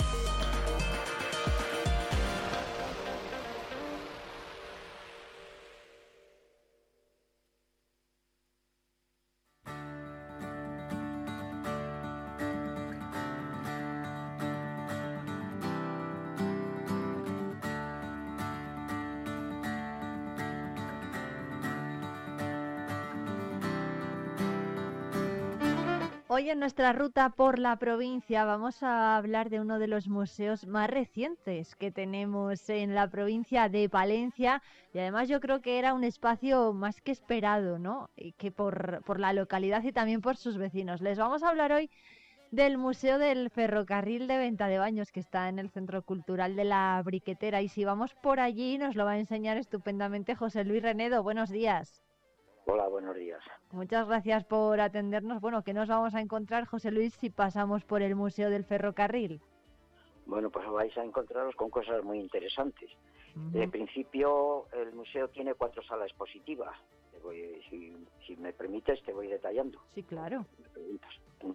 Bueno, pues mira, tiene de principio bueno, que sería eso con la quinta, que es un, es un hall de entrada donde está un mostrador que tiene un, guía que, bueno, pues hemos tenido ya, este es el tercer guía que tenemos. Luego hay una sala grande, en lo que cabe, porque el Museo de la Briquetera, sabéis que era la antigua fábrica de briquetas. eran dos edificios, uno el que se empleó para centro, por así decir, de, biblioteca y, y centro cívico, y el otro pues es el nuestro. Entonces la sala grande está dividida en varias secciones eh, con piezas grandes que explican la historia del ferrocarril. Eh, hay cuadros, eh, por así decir, bueno, cuadros, hay leyendas, por así decir, de las diversas maquetas que, se ejercían en el ferrocarril antiguo, que no, no, son tantas como, o son muchas más, perdón, que ahora, porque luego se ha ido acortando, pero son piezas muy interesantes, hay unos elementos singulares que no los tienen otros museos, por lo que, bueno, yo lo sé porque he recorrido museos de aquí, de afuera no, pero bueno, a través de internet se ve todo. Y luego, pues, está dividido en sección de, por ejemplo, de oficios que ha habido, para los niños les resulta muy interesante porque son eh, como unos pinchos, por así decir, con unos, unos indicadores, con fotografía y diciendo lo que era cada oficio hay una gran maqueta que a los niños les encanta, porque bueno, a los niños pequeños y no tan pequeños lo que les gusta es el movimiento, o bien con la maqueta o bien cuando salimos con la maqueta. En líneas generales, el segundo, la segunda sala expositiva es, un, simula un vagón colgado que no toca el suelo, está suspendido de las cerchas que, que constituían lo que eran las calderas y tal, el tercero, bueno, ahí en ese en esa en esa sala, por, así decir, pero bueno, que simula el vagón, hay mm, elementos también muy importantes, pero ya más pequeñitos, están todos los medios de que ha habido de expedición de billetes, hay, bueno, pues ciertos faroles ya modernos porque los antiguos están abajo, hay gorras, hay documentos muy importantes, muy interesantes, hay elementos pues eh, como puede ser de, interventores y tal, de maquinistas y tal, que bueno, que constituían pues lo que era el devenir diario y de, su oficio. Y luego ya la tercera sala expositiva es, es un andén, por así decir, ya no es una sala, es un andén con su marquesina, su reloj al, al antiguo uso de doble esfera, campana marquesa de iluminación y los coches de viajeros de madera de principios del siglo XX, el más antiguo es de 1911 y el más moderno es de 1933, un automotor térmico de, vapor. Y el cuarto elemento, pues, por así decir, dispositivo, que no es un elemento, es un circuito, lo constituye el tren a escala, que es la delicia de los niños, bueno, niños, padres y abuelos, porque se puede llevar hasta 16 personas con dos locomotoras que tenemos, bueno, una que es la que hace los recorridos normalmente, que es una máquina diésel tipo 1800 que decimos nosotros, antigua Yeye, que se llamaba Yeye por el movimiento que tenía, como lo de los años 60, las chicas Yeye, y algo, y luego una máquina de vapor hecha por nuestro socio, que es la cuarta máquina de vapor que hace, que ha hecho tres máquinas de vapor en concreto y una pisonadora de vapor,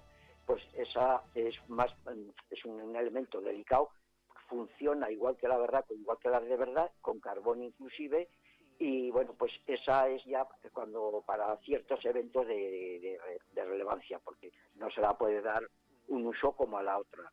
Qué bien. Bueno, bueno pues eso es en sí.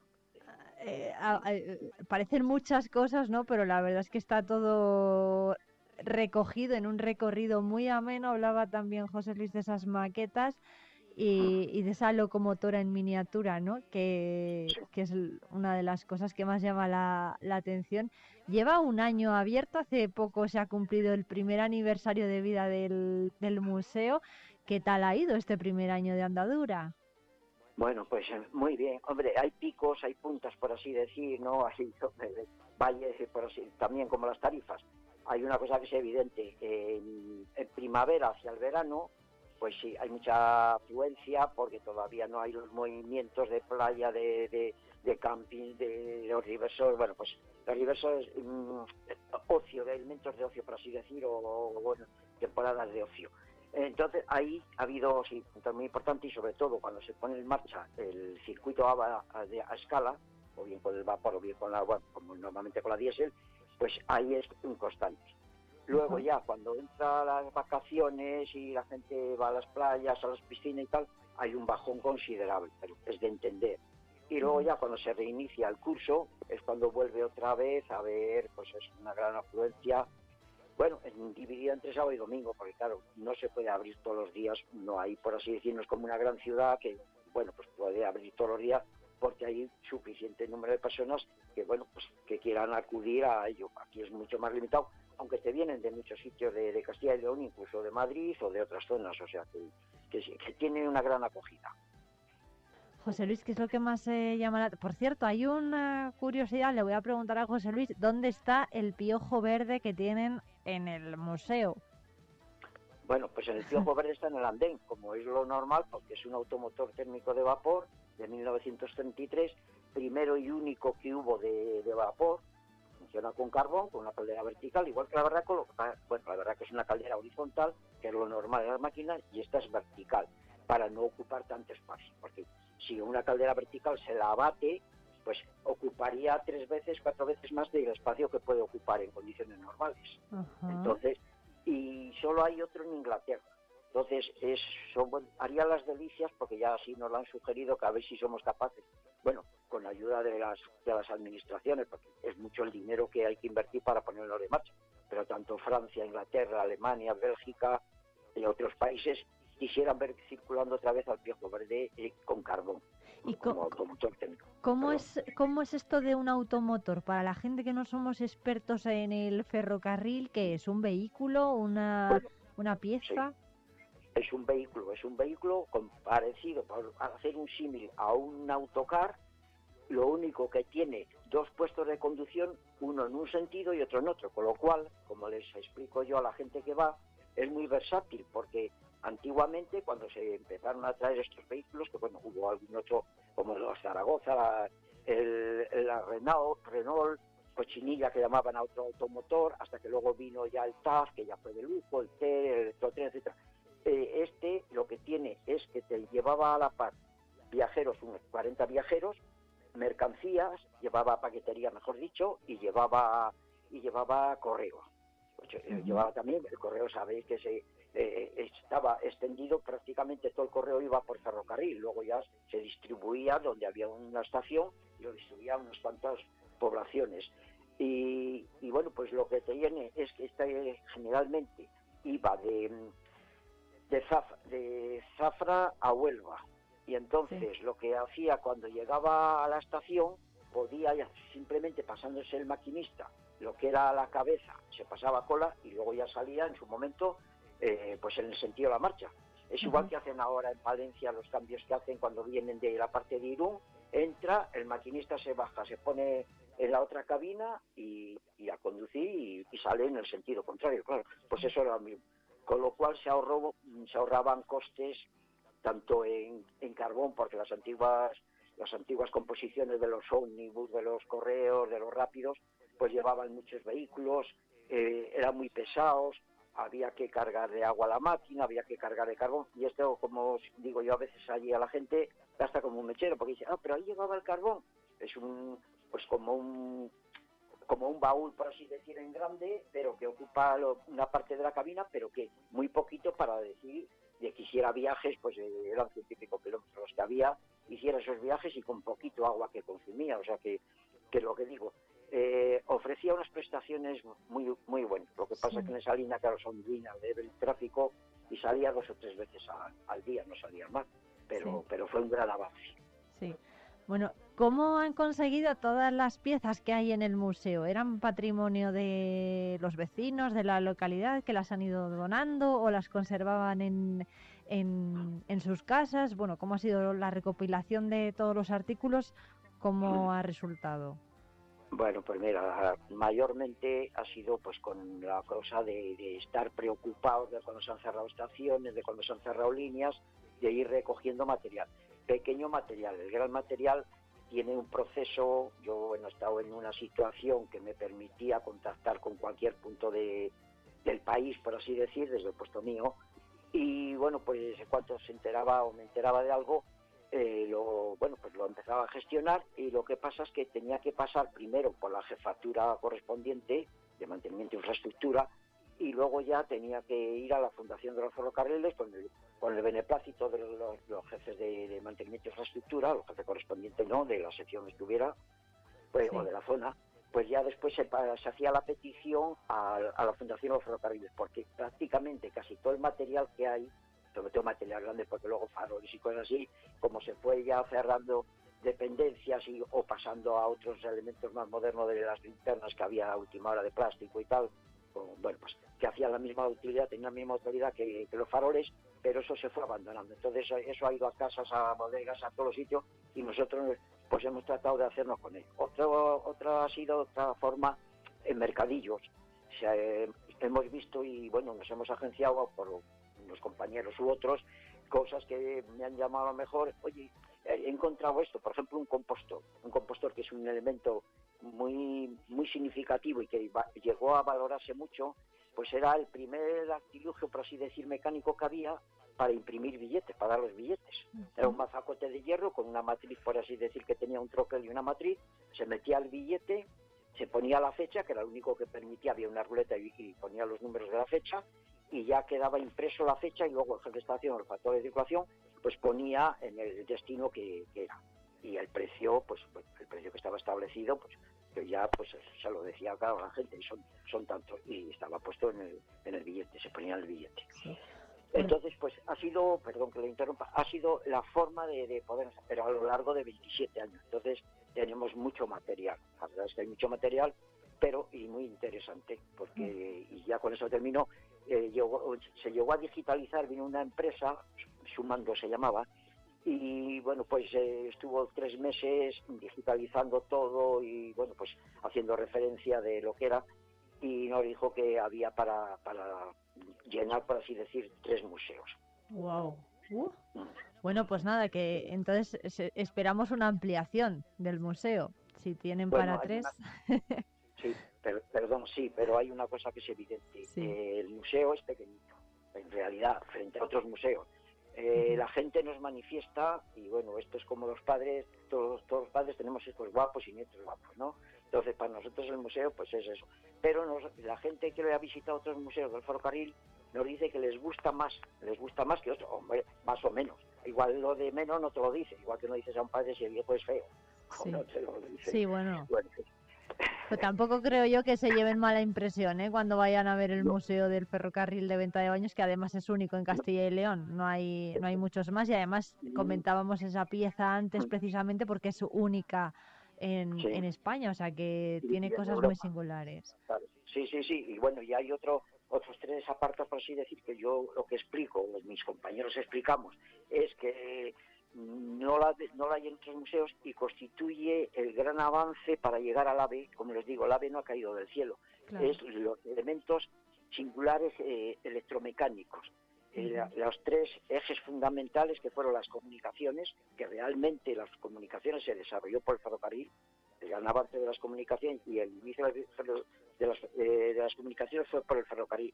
Los enclavamientos mecánicos que supuso mucha bueno, regularidad y mucha más seguridad, evitó muchos accidentes y el telemando de energía de, de subestaciones que no le hay en ningún museo un telemando y que fue el primero de España que estaba aquí en Venta de Baño, con lo cual yo personalmente trabajé junto con otros compañeros de aquí que también están en, en la asociación, trabajamos en el que se puso en el año 66. Entonces, bueno, pues son piezas que, que a la gente le impacta, son muy grandes, pero impacta mucho y, y dan mucho sentido a eso, a- vamos, al museo en sí. Bueno. Por cierto, que cuando lo podemos visitar, cómo es el horario, tenemos página web, ahí está toda la información, pero bueno, para que los oyentes eh, pues puedan ir a buscarla, Sí. ¿cuándo está Bueno. abierto el museo? Pues mira, el museo está abierto de los sábados y, domingos de 11 a 2.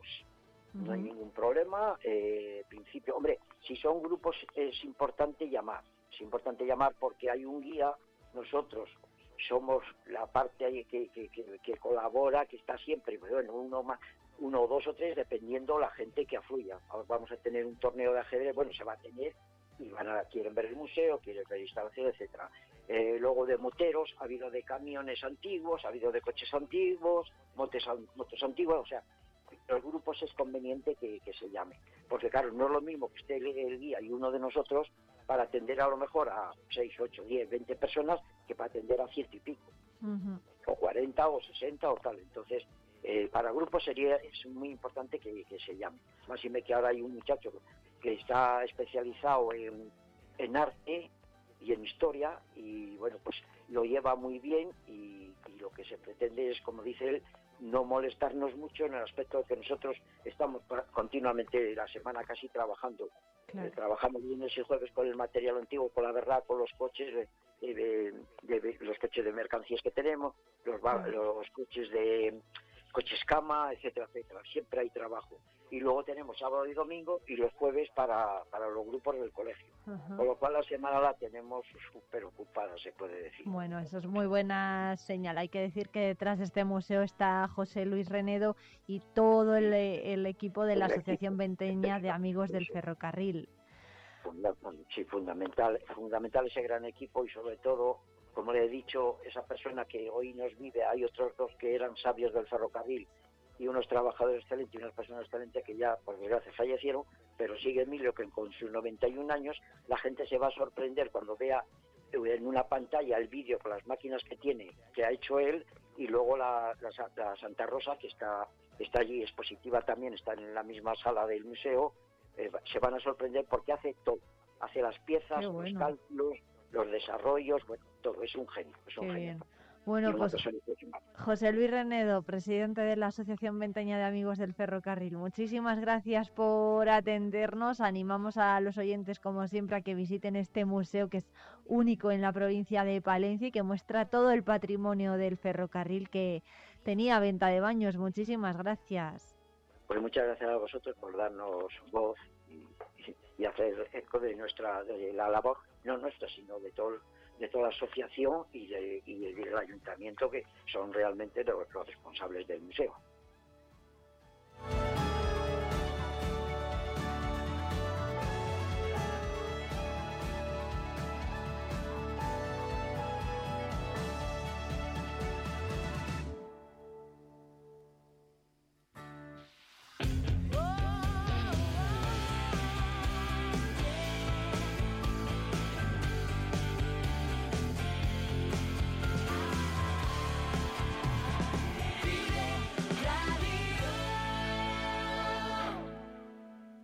Riesgo Metal, tu taller de carpintería metálica, aluminio y hierro. También automatismos de puertas. Riesgo Metal, en calle de los Bordadores 20, Valencia. ¿Pensando en una nueva escapada? Tenemos un plan perfecto para ti. Ven a Ampudia, descubre la magia de su castillo, la belleza de su colegiata, el encanto de sus calles porticadas o los tesoros que esconden sus museos. Descansa en sus preciosos alojamientos y deleita tu paladar con la rica gastronomía de sus restaurantes. Escápate, ven a Ampudia, te sorprenderá.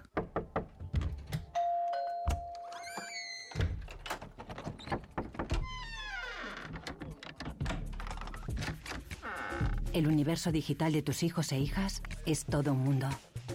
Más puertas abres, más lo entiendes. Descubre cómo en FAD.es.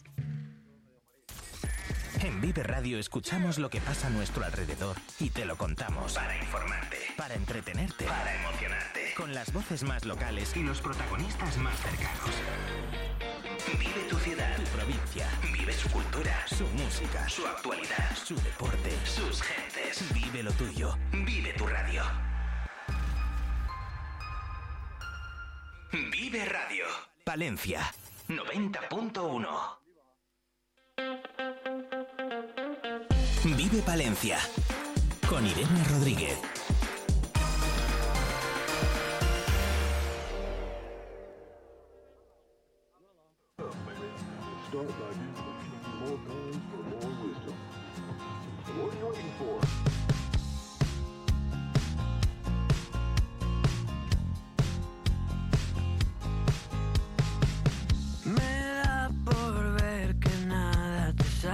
Nos acercamos a las diez y media de la mañana. Ya a esta hora son ya muchos los agricultores que han llegado a Magaz, a la Euro- al Hotel Europa Centro de Magaz de Pisuerga, donde está previsto que se concentren para continuar su marcha hacia Palencia Capital.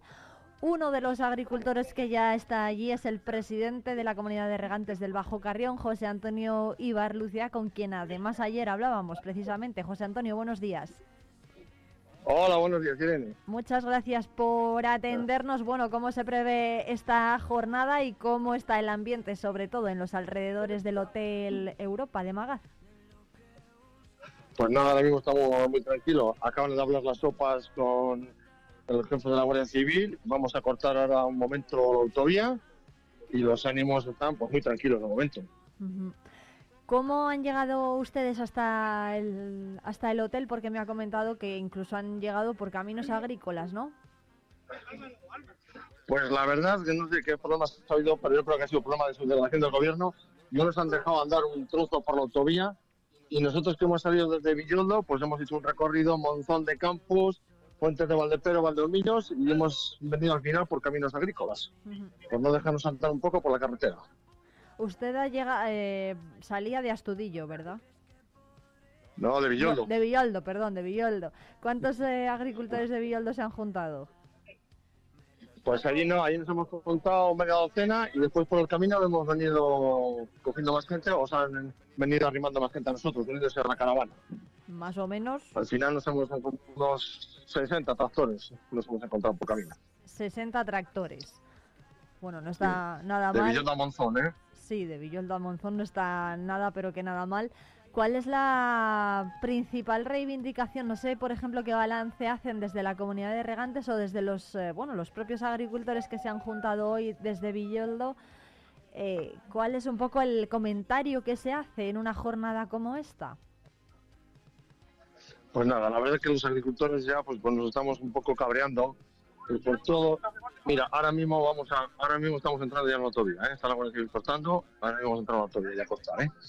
que, que los agricultores enfadados, no vamos a hablar ya de los precios, porque bueno, pues los precios se han disparado, los insumos y todo eso, no vamos a hablar de los intermediarios, pero sí podemos hablar del papeleo que nos exige, lo estamos haciendo hasta ahora, más el papeleo que nos van a imponer a partir de septiembre con el cuaderno digital. Es decir, nosotros somos agricultores, nosotros nos dedicamos a sembrar la tierra, ararla y a cosecharla y a regarla, ¿sabes? El papeleo se lo dejamos a los de Bruselas, esos que hagan el papeleo. Y si quieren, pues se lo cambiamos. Nosotros hacemos el papeleo y ellos que vengan a labrar las tierras y en agosto, si quieren, pues también les dejamos las varillas y las botas para que rieguen. Estamos cansados de tanto papeleo y todavía nos quieren poner algo más.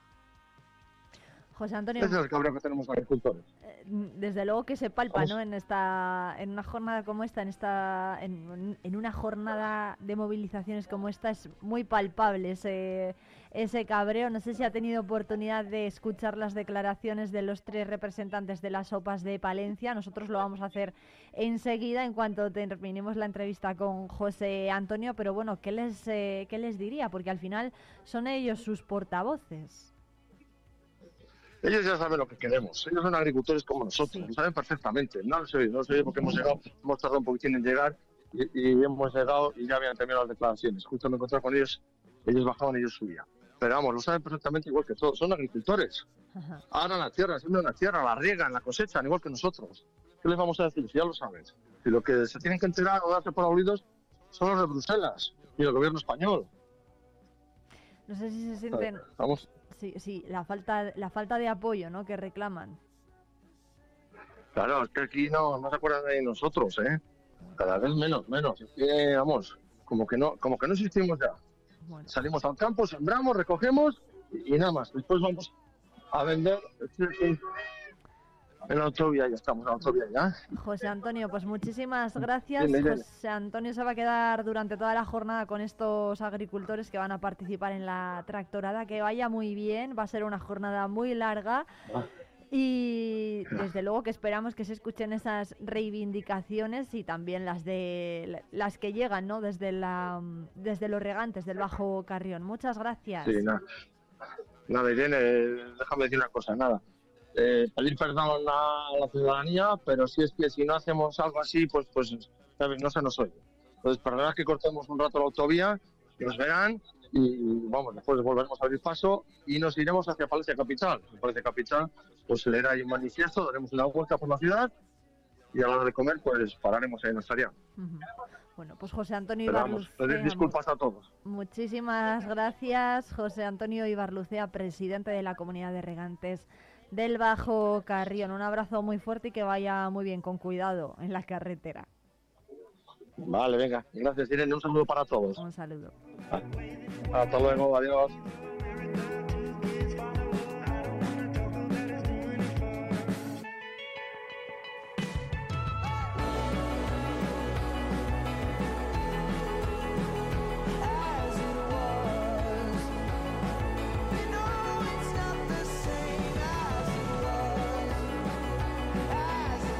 Y hace unos minutos terminaba la comparecencia, le escuchábamos a José Antonio Ibarlucea referirse además a ellos de los tres representantes de las organizaciones agrarias que convocaban la tractorada de hoy. Vamos a escuchar a Blas Donís, a José Luis Marcos y a David Tejerina, responsables de Asaja Palencia, de COAG Palencia y de UPA Palencia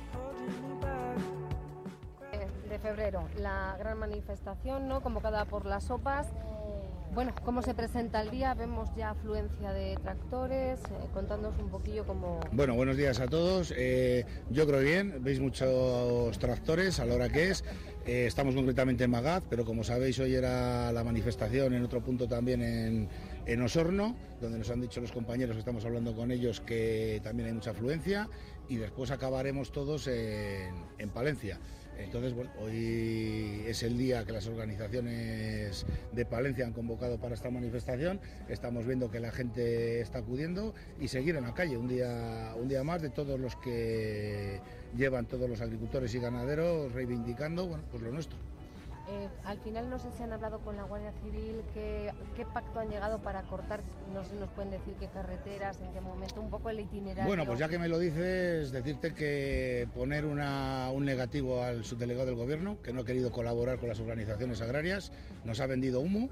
Eh, entonces, bueno, eh, vamos a cortar la, autovía ahora cuando acabemos esta entrevista y poco más te puedo decir, ahora lo iremos viendo, pero sí que poner esa nota negativa a una persona que hemos hablado con ella durante 10 días y nos ha vendido humo. Eh, ¿Cómo están los ánimos entre los compañeros? Bueno, pues los ánimos ya llevan muchos días en la calle, pero la gente está, usemos la palabra de caliente, la gente quiere, quiere seguir, eh, mientras no se mueva el gobierno o, se mueva alguien diciendo y poniendo alguna de las ayudas que ponemos, poniéndola encima de la mesa, pues seguiremos en la calle y seguiremos reivindicando todo, todo el tiempo que haga falta. Recuérdenos un poquito cuáles son esas peticiones a grandes rasgos. Bueno, pues las, las, peticiones a grandes rasgos un poco son dos pilares. Uno es la PAC y el ecologismo. Es una PAC que la están haciendo cada vez más verde, aparte de haber quitado ya eh, mucho dinero. O sea, ya la PAC en una agricultura supone un 20 o un 30%. No es que sea una cosa del otro mundo, pero es la gran burocracia el gran ecologismo que esa PAC conlleva. O sea, nos hacen estar todos los días en las oficinas, todos los días de papeles, eso es algo que no puede ser. Eh, no nos dejan competir con las mismas herramientas que el resto de, del mundo, que el resto de países. Entonces, bueno, eso tiene que cambiar porque si no, pues vemos que nosotros cada vez producimos menos, no nos queda rentabilidad, no, pueden ser viables nuestras explotaciones y vemos como la cesta de la compra, cualquiera que nosotros también comemos todos los días, cada vez es más cara y más cara. Y por otro lado, por los precios. Los precios ya son risorios, son ridículos, ya no pueden caer más. O sea, estamos hablando ahora mismo que tanto la agricultura como la ganadería tienen unos precios ridículos, pero no así los insumos. Los costes nosotros de producción están subiendo, son caros, entonces eh, las explotaciones no son rentables. Entonces, esas cosas hay que cambiarlas y hay que cambiarlas ya. O sea, no, no vale que lo den más vueltas, que nos engañen y vuelvo a usar la expresión de que nos vendan humo. O sea, tiene que ser eh, un papel firmado y que estemos de acuerdo los agricultores para empezar a aflojar un poco. O sea, y si no, pues seguiremos en la calle. A mí me gustaría preguntar, el ministro Planas ha convocado a las organizaciones profesionales agrarias hace unas horas. No sé para qué es esa reunión y si... Bueno, el ministro ha convocado a las organizaciones agrarias mañana en Madrid con bueno, me imagino que para ver y para sentir un poquitín lo que dice, lo que le trasladan las organizaciones agrarias y no, no, es que esperemos nada, lo que tenemos que sacar en conclusión es que eso tiene que trasladarse en el boletín oficial del Estado las mejoras para los agricultores y los ganaderos, si no, no vale nada y mientras eso no esté ahí, mientras eso no esté reflejado en papel, nosotros vamos a seguir movilizándonos para reivindicar y seguir reivindicando. Yo creo que en esta provincia, en esta región y en este país, igual que reivindican en otros países, pues que esto tiene que plasmarse y tiene que ser una realidad nuestras exigencias. Imagino que los pasos que se han dado de Europa de retroceder en el tema de las exigencias de fitosanitarios no es suficiente. Eso es un pasito para atrás, dos dos para adelante o al revés, ¿no? Bueno, eso no es ni suficiente ni es nada, eso es una cosita que nos han metido ahí, un poquito un caramelo, pero eso no es la esencia de las reivindicaciones. Hay una mejora en cuanto al barbecho y hay una mejora en cuanto a algunas cosas que se han paralizado, pero solo se han paralizado, eso no quiere decir que no estén estando ahí. Aún con todo y con eso no lo hemos visto plasmado en un documento. Hay unidad, hemos dicho durante todos estos días de acción entre todos los sindicatos y vemos una cosa curiosa que ya ustedes nos anunciaban precisamente ayer, ¿no? Que no hay banderas, son todos, van todos a una.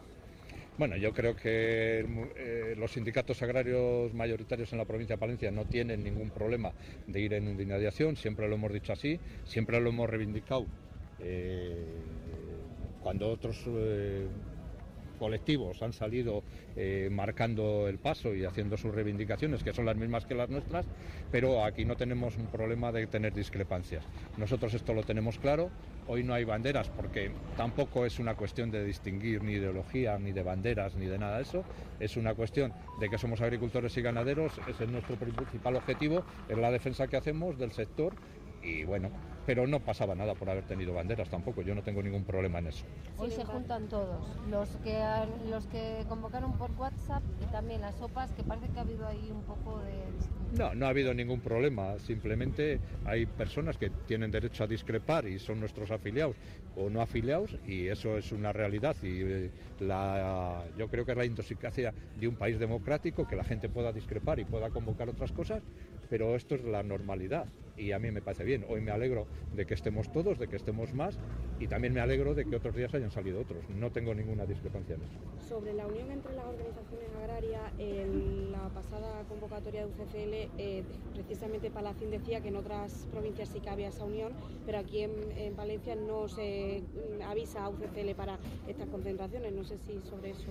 Bueno, eh, no tengo ninguna discrepancia con UCSL, no tengo ninguna discrepancia con Palacín. Yo creo que ninguno de nosotros, Palacín tiene que cumplir algunas cosas que también cuando hay unidad de acción nos tenemos que poner de acuerdo porque las organizaciones agrarias no somos iguales, cada uno tenemos nuestras diferencias, tenemos nuestra forma de reivindicar y bueno, pues eh, eh, si somos capaces de ponernos tres y las tres mayoritarias, pues yo creo que la discrepancia con la UCCL aquí ni se discute, ni se plantea, ni nada.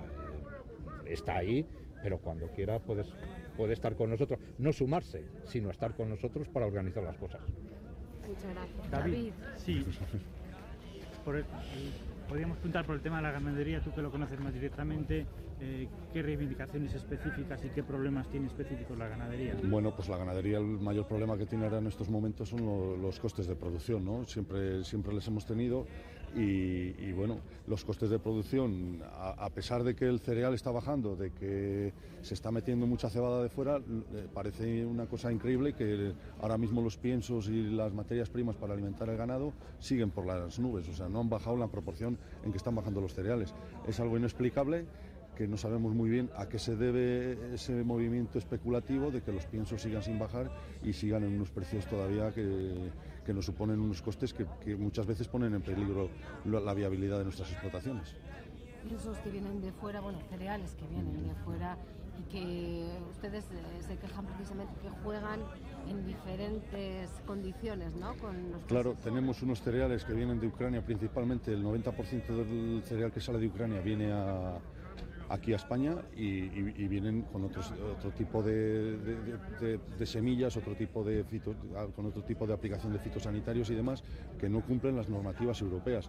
Y luego, pues hombre, también nosotros pedimos que se establezcan unos aranceles portuarios. No puede ser que porque un país sea una potencia mundial en producción de cereal arruine a, los agricultores de España, ¿no? Entonces, bueno, yo creo que hay que proteger de alguna manera al producto nacional, al agricultor, a la agricultura y a la ganadería de, de España.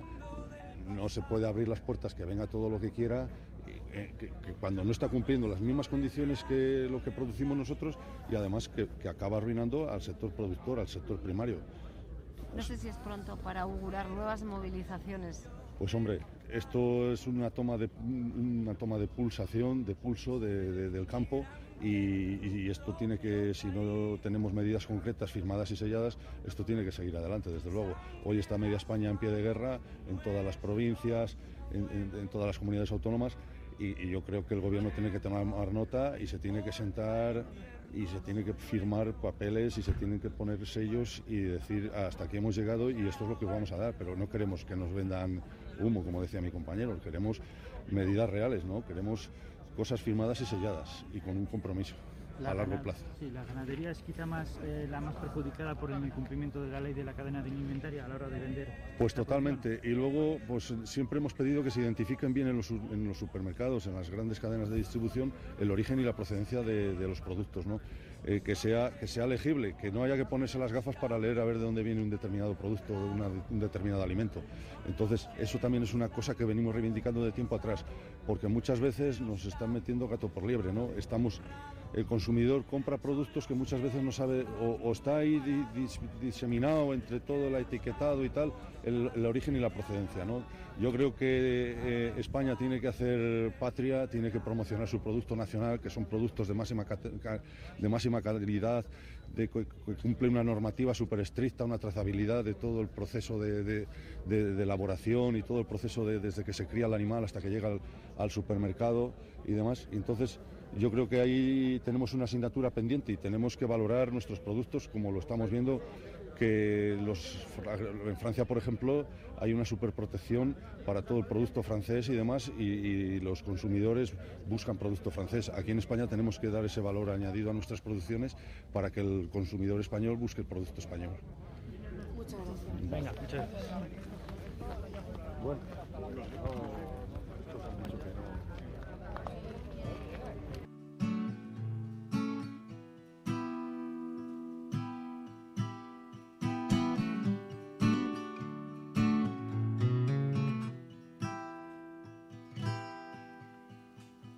Llueve en el único infierno con Declaraciones de los tres representantes de las OPAs que convocaban la tractorada de este miércoles que continúa hacia Palencia. De hecho, ya permanece cortada la A62 eh, para permitir que los tractores transiten hasta Palencia capital. la tierra Además han sido decenas los agricultores que han hecho que se han que han participado en ese corte lanzándose a la calzada a pie ataviados por cierto por seguridad con esos chalecos reflectantes. no Y escuchábamos esas reivindicaciones, una PAC más justa, menos burocracia y menos competencia de las materias primas que proceden de terceros países caminando sin miedo hacia el miedo del mundo. Por cierto que el Partido Socialista ha destacado en un comunicado de prensa la apuesta millonaria, dicen, por el campo palentino del gobierno de Sánchez, las inversiones, dicen, para el desarrollo rural a través de FEAGA, las ayudas de la PAC, las subvenciones por el incremento de precios de los fertilizantes o las aportaciones para la modernización de regadíos hacen del sector agrario uno de los principales beneficiarios del gobierno socialista, según han informado desde el PSOE en un comunicado de prensa. Destacan la importante contribución del actual, del, actual gobierno presidido por Pedro Sánchez al sector agrario palentino, convirtiéndolo en uno de los principales beneficiarios de la gestión del Ejecutivo. Dicen los socialistas, resaltan que la agricultura aporta un 8% al Producto Interior Bruto provincial y, y cuenta con una población activa de 7.500 personas, generando además 15.000 empleos directos. Es importante destacar aquí que el sector agrario y alimentario de Palencia representa el 20% del PIB provincial y que los 12.400 autónomos inscritos en el régimen especial son 3.000, son 3.000, son 3.300 eh, agricultores o ganaderos, el 26,5% del total, unos datos que hemos venido repasando también aquí durante estos días en Vive Radio Palencia. Ya van quedando vacíos los pueblos, ya van perdiendo los niños sus sueños quieren nacer el agosto a nuestra costa, sin saber, sin saber que los campos tan honrados son los que están más cansados, que los campos más honrados son los que están preparados hasta las 12 vamos a continuar hablando con algunos participantes en esta tractorada que se encamina ya hacia Palencia Capital y a partir de las 12 se está previsto que entren todos los tractores a Palencia Capital y hasta entonces les vamos a ir contando historias de los diferentes participantes en esta tractorada de este miércoles 14 de febrero. Llueve en el único infierno con hielo. En el campo amarillo de Antonio Machado. Soledades y vientos tirando del carro. En la tierra que menos le importa al gobierno.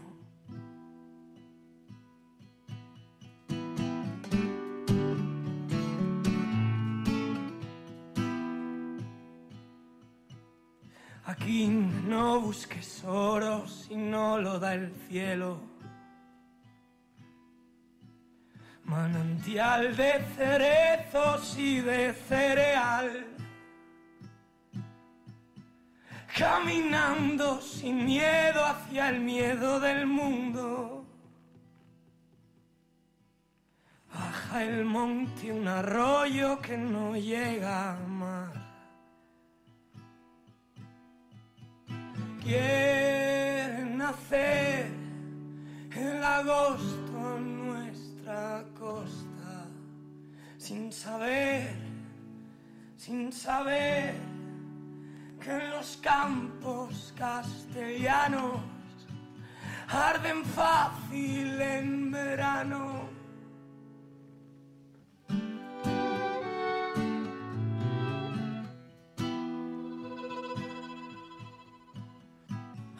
viernes emigrando del pasado.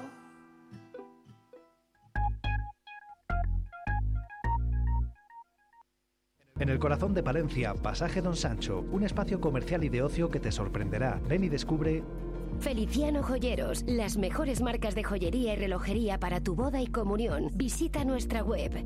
Marel Mujer, 40 años al servicio de los palentinos, con nuevas colecciones de fiesta y complementos. Talleres de arte Marián López, colorea tu mundo. Estamos en Pasaje Don Sancho 7. Cerrato por vacaciones. Descubre los 40 pueblos de esta comarca palentina. Explora nuestra naturaleza a través de las cinco rutas ornitológicas donde observar aves silvestres en su hábitat natural. Déjate llevar por un paisaje salpicado por casas cueva, chozos de pastor, palomares y yeseras, iglesias monumentales, rollos de justicia medievales o la iglesia visigoda más antigua de España. Cerratopalentino.es. Saborear lo auténtico. Talleres Multimarca Iván te ofrece la tranquilidad de dejar tu vehículo en manos de profesionales. Si buscas un vehículo de ocasión revisado y certificado, visita nuestra exposición. Talleres Multimarca Iván, en calle Alfareros 8.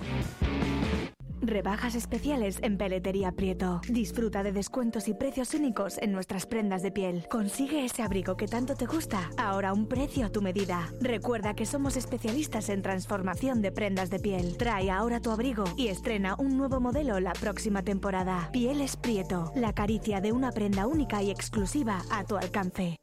Plaspisa, líder en transformación de materias plásticas. Dispone de soluciones para todo tipo de clientes y empresas. En nuestra nueva planta hemos apostado por la investigación, el desarrollo y las nuevas tecnologías como motor para la fabricación de nuevos productos indispensables para el mercado actual. En Alar del Rey Plaspisa, comprometidos con el futuro. Vive la música con Vive Radio Palencia. Jesús García Prieto, ¿qué tal?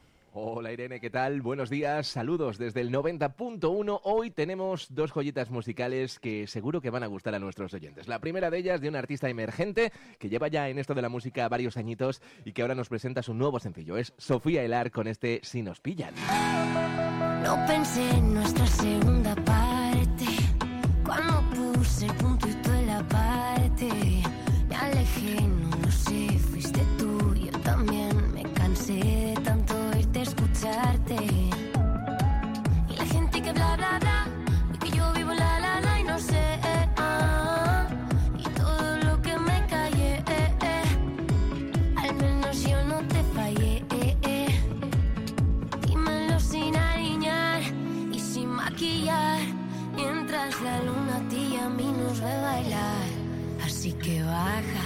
A tu pantalla. Que si nos ven, la que se va a liar. Porque si nos pillan, nos van a matar.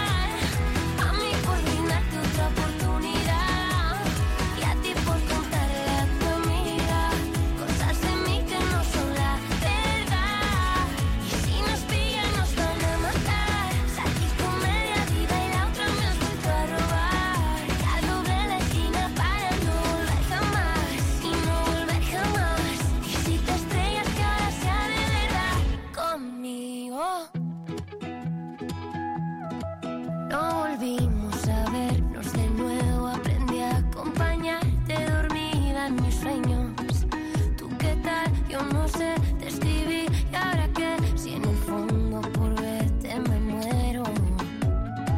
Y la gente que bla bla bla. Y que yo vivo la la la y no sé. ah, y todo lo que me callé. eh, eh, al menos yo no te fallé. eh, eh. Dímelo sin alinear y sin maquillar. Mientras la luna a ti y a mí nos ve bailar. Brillo a tu pantalla. Que si nos ven la que se va a liar. Porque si nos pillan nos van a matar.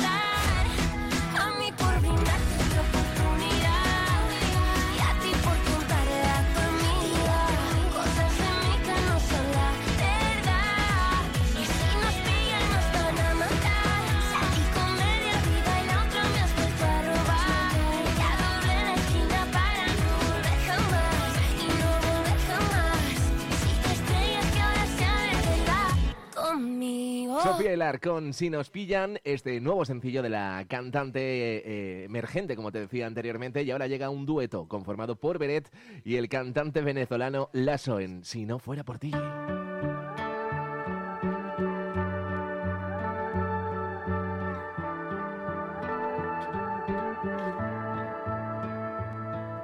Correr por un campo de minas será más seguro que yo andar contigo.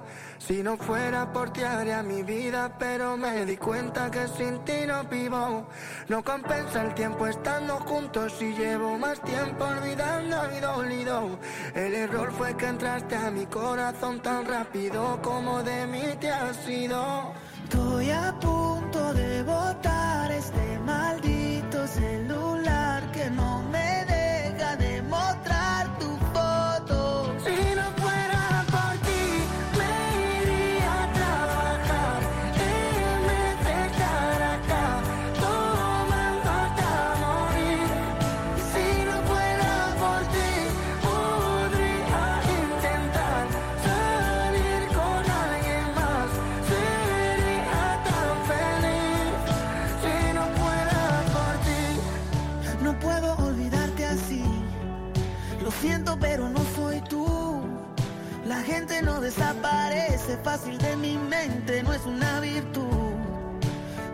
Cuándo te costó borrar mi beso de tu piel. No importa lo que haya pagado, lo pago también. Estoy a punto de botar este maldito celular que no me va a demostrar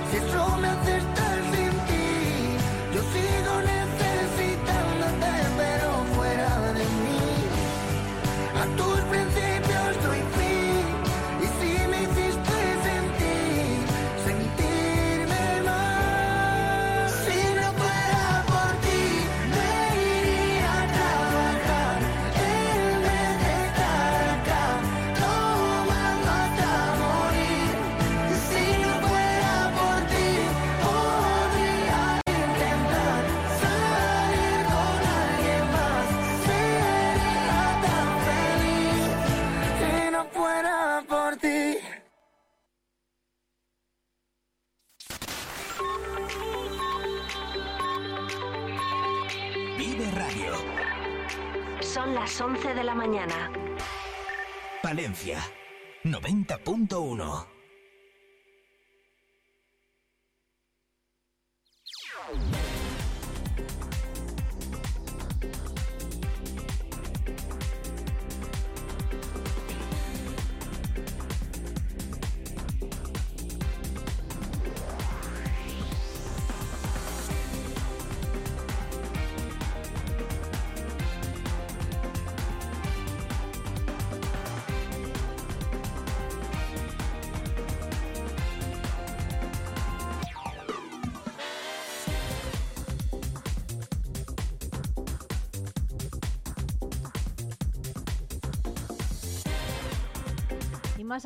informativos que les avanzamos en esta mañana de miércoles. Recordamos lo que decían los socialistas hace unos minutos a través de un comunicado de prensa. El PSOE destaca la apuesta millonaria por el campo palentino del gobierno de Sánchez, resaltando, por ejemplo, las inversiones para el desarrollo rural a través de CEAGA, las ayudas de la PAC, las subvenciones por el incremento precios de los fertilizantes o las aportaciones para la modernización de regadíos que hacen del sector agrario uno de los principales beneficiarios del gobierno socialista.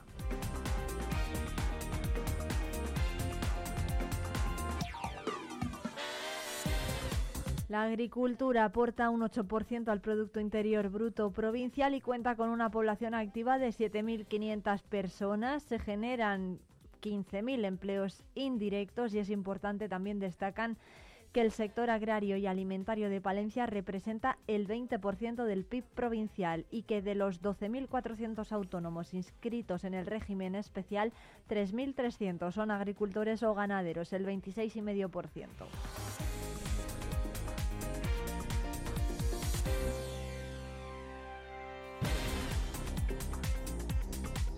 También destacan que en el marco de la financiación europea entre 2021 y 2027 España va a disponer de la mayor cantidad de fondos de la historia en materia de agricultura, ganadería y desarrollo rura- rural más de 54.000 millones de euros. Las ayudas también se han dejado notar frente a la sequía y a la guerra en Ucrania, movilizando fondos que solo en Castilla y León han supuesto entre 2022 y 2023 más de 4.000 millones en apoyos extraordinarios y va a movilizar más de 2.400 de inversión en regadíos, el triple que en las dos décadas anteriores, llegando a Castilla y León más de 189 millones de euros. Vamos a seguir hablando en esta última hora en Vive Palencia con algunos de los participantes que están avanzando hacia Palencia Capital y que están participando en esa tractorada. Vamos a continuar hablando con el sector del regadío. Nos va a atender en unos minutos el presidente de la comunidad de regantes del Pisuerga.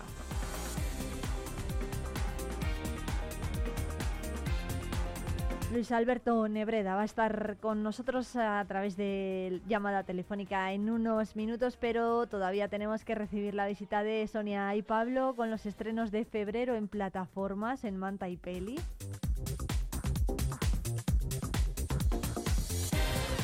Y vamos a hablar también de la falta de familias de acogida para la llegada de niños eh, saharauis en los próximos meses en Palencia. Va a estar por aquí Jesús Merino para advertirnos de este problema.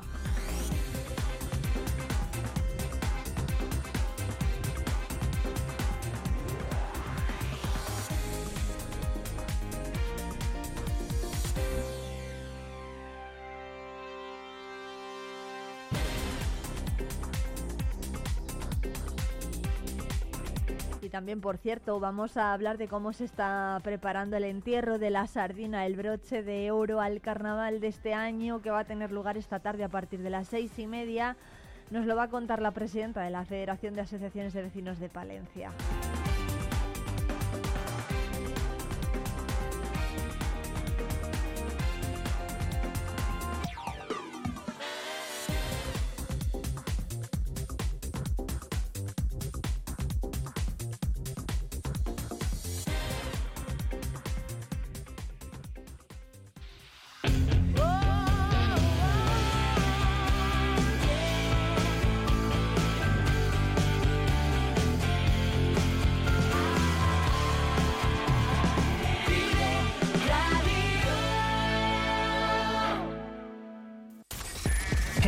Radio escuchamos lo que pasa a nuestro alrededor y te lo contamos. Para informarte, para entretenerte, para emocionarte. Con las voces más locales y los protagonistas más cercanos.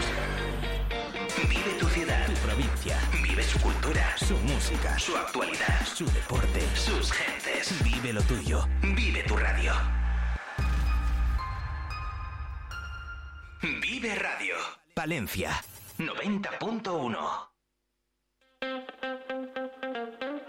Vive Palencia con Irene Rodríguez.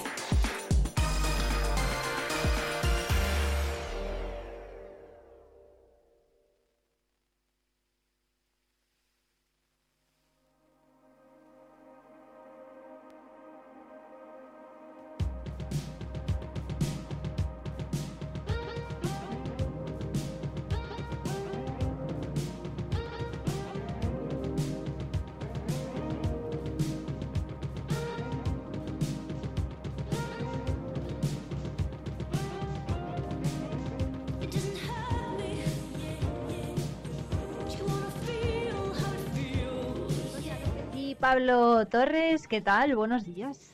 Hola. Buenos días. Muchas gracias por venir. ¿Qué nos traen estos chicos para hoy de menú? Pues nuevos estrenos. Muchas cositas, con la resaca de los Goya todavía, Ay, pero cositas. de los Goya, eh, lo hemos estado comentando aquí en la radio, ¿eh? Presencia palentina también en los Goya, que tenemos No un dudo. académico. No lo dudo. Bueno, Estamos pues presentes en todos los lados. no sé yo si vamos a hablar hoy de los Goya, pero de un montón de títulos que están, vamos, genial últimamente, ¿no? Que están causando muchísima sensación. Por ejemplo, Griselda, sí que vamos a hablar, ¿no? Sonia? Sí, Griselda, que es una serie que ahora mismo, bueno, parece que está viendo todo el mundo y que yo me estoy terminando de ver y la verdad que me está gustando mucho. Es una serie que se puede ver en Netflix, que está basada en la historia real de Griselda Blanco, a la que interpreta Sofía Vergara. Este se supone que es el país de los sueños. Yo sé que ustedes lo sintieron cuando se bajaron de ese puta avión. Esa sensación de que todo esto puede ser de uno. Esa sensación es más fuerte que el amor, que el dinero, que todo. Pero en este país también hay mucha gente a la que ya todos los sueños se le han hecho realidad. Aunque su historia no es tan conocida como la de otros magnates de la droga, el papel de Griselda Blanco fue uno de los más influyentes en la venta de droga, especialmente en Miami. Es una serie producida por Andrés Baiz y Eric Newman, los creadores de Narcos. Y sí que es verdad que aunque esta serie de seis capítulos intente acercarse a la historia real de Griselda, también sí que ha sido criti- criticada por su humanización, ya que la serie ha pasado algunos aspectos por alto, como por ejemplo lo que sucede antes de la etapa en la que se centra la serie, que fue una infancia sobre todo marcada por la violencia y con un historial delictivo muy amplio desde su niñez, ya que su primer asesinato lo cometió con 12 años y en total se estima que asesinó a unas 250 personas. Pero bueno, yo creo que a pesar de las críticas, me parece que la serie, además de tener muy buenos diálogos, es capaz de mantener la tensión, la intriga y que en su mayoría es capaz de reflejar lo que significó y cómo era el carácter de Griselda Blanco en la vida real. Bueno, pues una serie que está causando muchísima sensación, mucho impacto, ¿eh? También en las redes sociales y entre quienes la han visto, porque fue una mujer que, que creó, ¿no? Uno de los cárteles, el de Medellín, el cártel blanco de Medellín, de los más rentables de la de la historia, una auténtica magnate en este sentido. No sé si Sonia prefiere, por ejemplo, Narcos o Griselda. Pues yo la de Narcos no la he visto, pero sí que he visto algunas, algunas partes de, de esta serie, pero bueno, a mí me llama también la de Griselda porque al ser tan pocos capítulos yo creo que resumen un poco muy bien todas las etapas, entonces en poco tiempo te cuentan muchas cosas, yo creo que eso también está muy bien. Bueno, pues su imperio estaba valorado en más de 1.500 millones de dólares ¿eh? en los Sí. años 70. Así que, bueno, una historia pues muy, muy controvertida, claro, al final. pues, Yo creo que está guay porque se ve como que es una persona muy inteligente y cómo planea todo esto es interesante de ver. un mercado que todavía nadie se le ha ocurrido usar. En esta maletica. Nosotros tenemos el poder de devolverle la emoción a esas vidas aburridas que se les vuelvan excitantes otra vez. ¿Qué tenemos que Bueno, más eh, cosas, Pablo. Más cosas, más cosas. Pues una de estas eh, series documentales que me gustan a mí, estas de A crímenes, misterios sin resolver. Ah, bueno, pensaba que, iba, pensaba que iba a traer otra como la del pequeño Nicolás del otro No, no, día. no, no, no, no, no. En este caso es The Truth About Jim. Espero que lo haya pronunciado bien, no tengo el mejor inglés del mundo, pero sí. Esta serie es una serie documental que, bueno, eh, está dirigida por Sierra Barter, que es la que indagará sobre la historia de su propia familia. Es decir, ella investigará sobre los entresijos de su abuelastro, Jim Mordecai, y sobre si es, o fue, mejor dicho, en este caso o no, un presunto asesino en serie.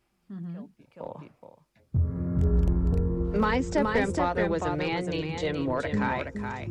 My entire life, I have heard horror stories about him. He beat us up. He put, us, put us down. He either, was the most charming man you were ever going to meet, or he was your worst nightmare. being sexually, being sexually assaulted by your step parent who happens to be a teacher, it just it just made me shut down. He would say awful things. I was terrified of him. Traducir esto que acabamos de escuchar. No, no lo voy a. No, vaya. Pero sí que voy a, sí que voy a, sí que voy a hacer hincapié en lo que yo creo que es lo más llamativo de, de esta producción y es el hecho de que es la propia directora la que se está investigando en cierto modo a sí misma. La propia directora de la serie. Claro, la propia directora de la serie es la que está investigando sobre su abuelastro Sí, sí. y sobre si realmente su abuelastro fue o no un asesino en serie. Entonces eso es lo que más llama la atención porque vamos a poder contar con ese punto personal, esa primera persona en los acontecimientos que bueno, siempre siempre da un toque más más llamativo. Puede disfrutarse a partir de mañana en HBO.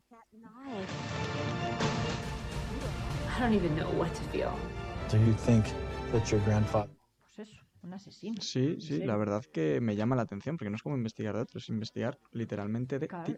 la familia de uno. Bueno, bueno, qué interesante. La siguiente recomendación que nos va a hacer Sonia es Tokyo Boys. Sí, también el productor es el protagonista de esta serie también. Eh, Tokyo Boys es una serie original de HBO que salió en 2022 y que este 8 de febrero ha sacado su segunda temporada. Es una serie producida por Jake Adelstein que está basada en uno de sus propios libros y está inspirada en la historia real que le ocurrió al mismo, al productor de la serie. You like busting my balls, huh? It is the great joy of my life. Giving up and going home is not an option. You know what I mean? I know exactly what you mean. Serie de HBO y de Movistar Plus. Sí, está en distintas plataformas. Está protagonizada por Ansel Elgort, una cara conocida para los que hayan visto algunos éxitos del cine como Baby Driver o Bajo la misma estrella.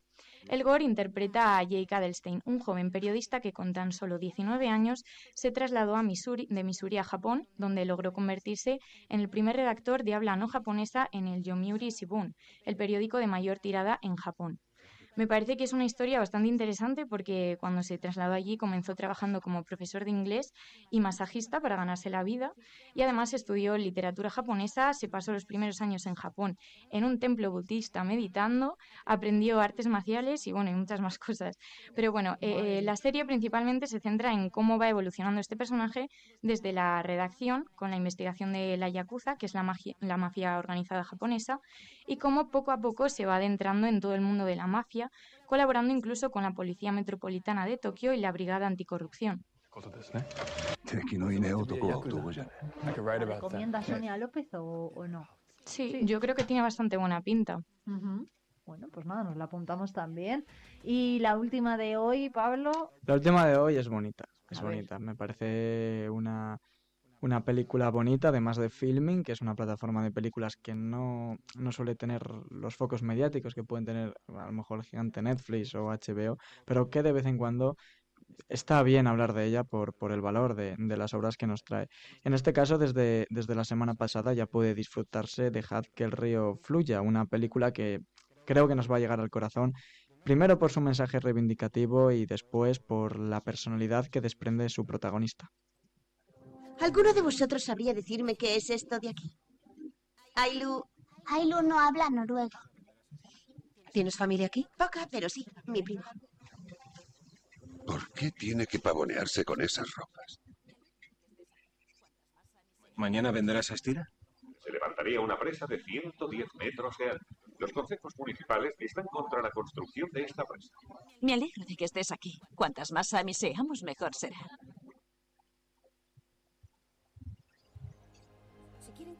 La mejor película de los Goya noruegos.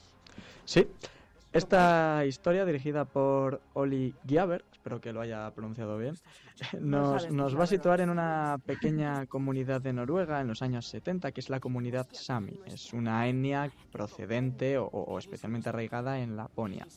Los hechos giran en torno al conflicto que se forma por la aprobación de la construcción de una presa hidroeléctrica que lógicamente nos pondrá en la tesitura de, ese, dilema medioambiental, ¿no? Hasta qué punto nos va a rentar si vamos a acabar con la fauna y la flora de, de la zona. Pero a todo eso hay que añadir que el hecho de que se construya esta presa también eh, pone en peligro la existencia y la convivencia de esta pequeña comunidad de Laponia, la comunidad Samis. Y a partir de, de esta premisa, pues nos situaremos en la piel de Esther, quien participará en las protestas y las manifestaciones de forma activa para impedir que se construya esta presa.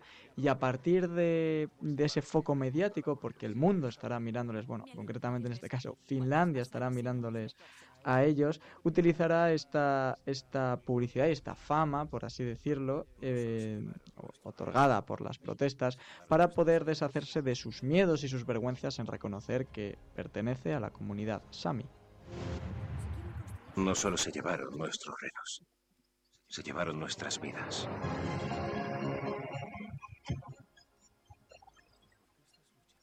Si quieren construir la presa, tendrá que ser por encima de mi cadáver.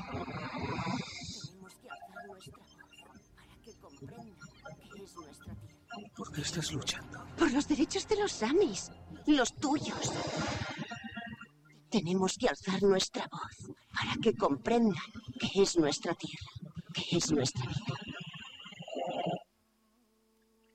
Dejad que el río fluya, una película, como está diciendo Pablo, ¿no? Pues que habla del medio ambiente, de esta lucha que tuvo lugar en los años 80 y que... 70, 70. 70, 70, me he adelantado yo. Pues eh, que hicieron muchísimo, ¿no? Y que cambió también la forma de pensar de los jóvenes de esa época. Medio ambiente, racismo, naturaleza, parques y... Reivindicación. cine- exacto, cine de, de denuncia. Así que nos la apuntamos también. Muchas Tiene gracias. muy buena pinta, la verdad. Sí, sí, sí, desde luego que sí. Bueno, y el cine nórdico, ¿qué vamos a decir del cine nórdico? Si es que A cada mí me vez gusta hacen- bastante. Claro, cada vez hay series y películas más interesantes, ¿no? Y que Y llaman la más la atención. Y también tocan temas muy diferentes, lo cual Sí. está bastante bien. Sí, sí, sí, sí, desde luego que, desde luego que sí. Pues Sonia y Pablo, que muchas gracias como siempre por venir a la radio. Gracias a ti. Gracias a ti. ¿Se han disfrazado estos chicos? No nos hemos disfrazado. No. Yo no me he disfrazado. No, no No. gusta Yo sí, de, de Hiedra Venenosa. Ah, muy es un bien. personaje de C, no sé si sabréis cuál es. pero al sí. hilo del cine, ¿no? Porque Sí. también la hemos visto en películas. A la En Hiedra Hércules. Venenosa. Sí, en algunas. No suele salir tanto, pero sí, sí. Bueno, pues muy bien. Y que sí, disfraz cinematográfico. Nos vemos la próxima semana, chicos. Venga, adiós.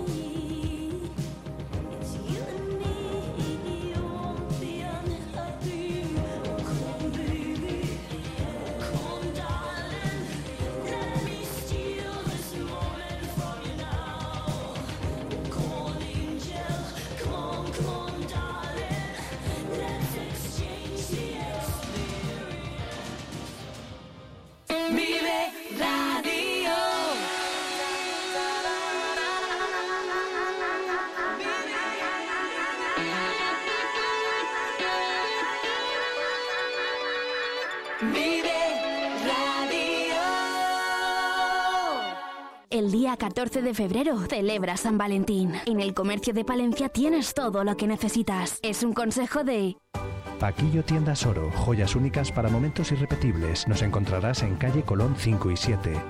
El Alar Artesano. Encarga ya tu tarta de San Valentín y saborea el corazón más dulce. Pantalón Moda Joven, el regalo que buscabas, ahora al precio que tú quieres, en calle Becerro de Bengoa y avenida Modesto La Fuente.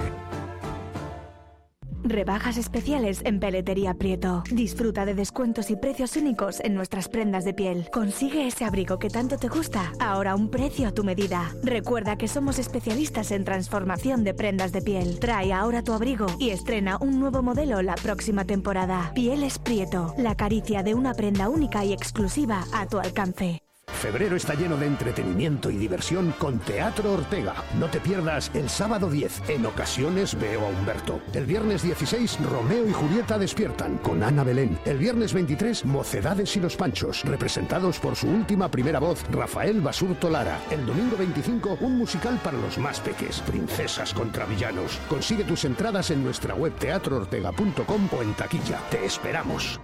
Amusco te invita a disfrutar de su fiesta más sabrosa y tradicional, la fiesta de la matanza. Los días 16 y 17 de febrero disfruta con nosotros de música, concursos y una gran degustación de productos típicos de la matanza. Recuerda 17 y 18 de febrero en Amusco, fiesta de la matanza y fiestas de los quintos.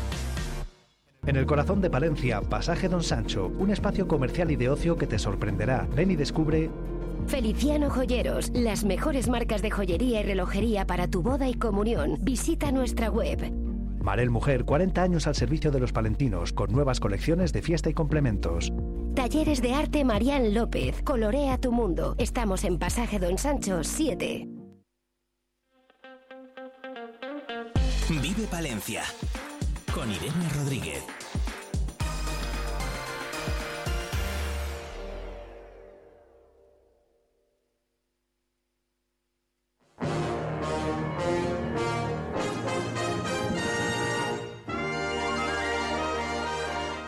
Hoy en Patitas Peludas tenemos de nuevo visita de Carmen García. ¿Qué tal? Hola, buenos días. Muchas gracias por venir, Carmen, porque hoy vamos a hablar de qué mm, tenemos que hacer, por ejemplo, si nos encontramos con animales, por ejemplo, con perros, y que además a veces son de gran tamaño, ¿no? Pueden ser de una raza como la de los mastines, en pueblos de la provincia de Palencia. ¿A quién tenemos que llamar?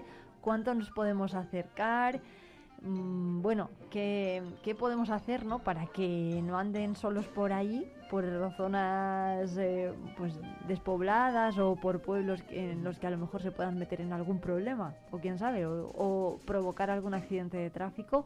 ¿Qué tenemos que hacer, por ejemplo, si nos encontramos un perro en un pueblo de Palencia? Pues a ver, ya, ya comentamos lo que había que hacer si se encontraba en Palencia, ¿no? Que era mm, llamar a la policía local y ellos ya se encargaban de ponerse en contacto con la protectora. Pero si te lo encuentras eh, fuera de, de, lo que es el, el, o sea, de lo que es la ciudad de Palencia, o sea, ya en, en, eh, en algún pueblo, en alguna zona rural, lo que hay que hacer, uh -huh. esto es, este, esta información eh, eh, la he sacado de la página de la Diputación de Palencia. Quiero Ajá. decir que, que, que cualquiera que pueda, todos. claro, que cualquiera que pueda eh, que lo quiere, o sea, que, que, quiera mirarlo, puede mirarlo perfectamente. Uh -huh.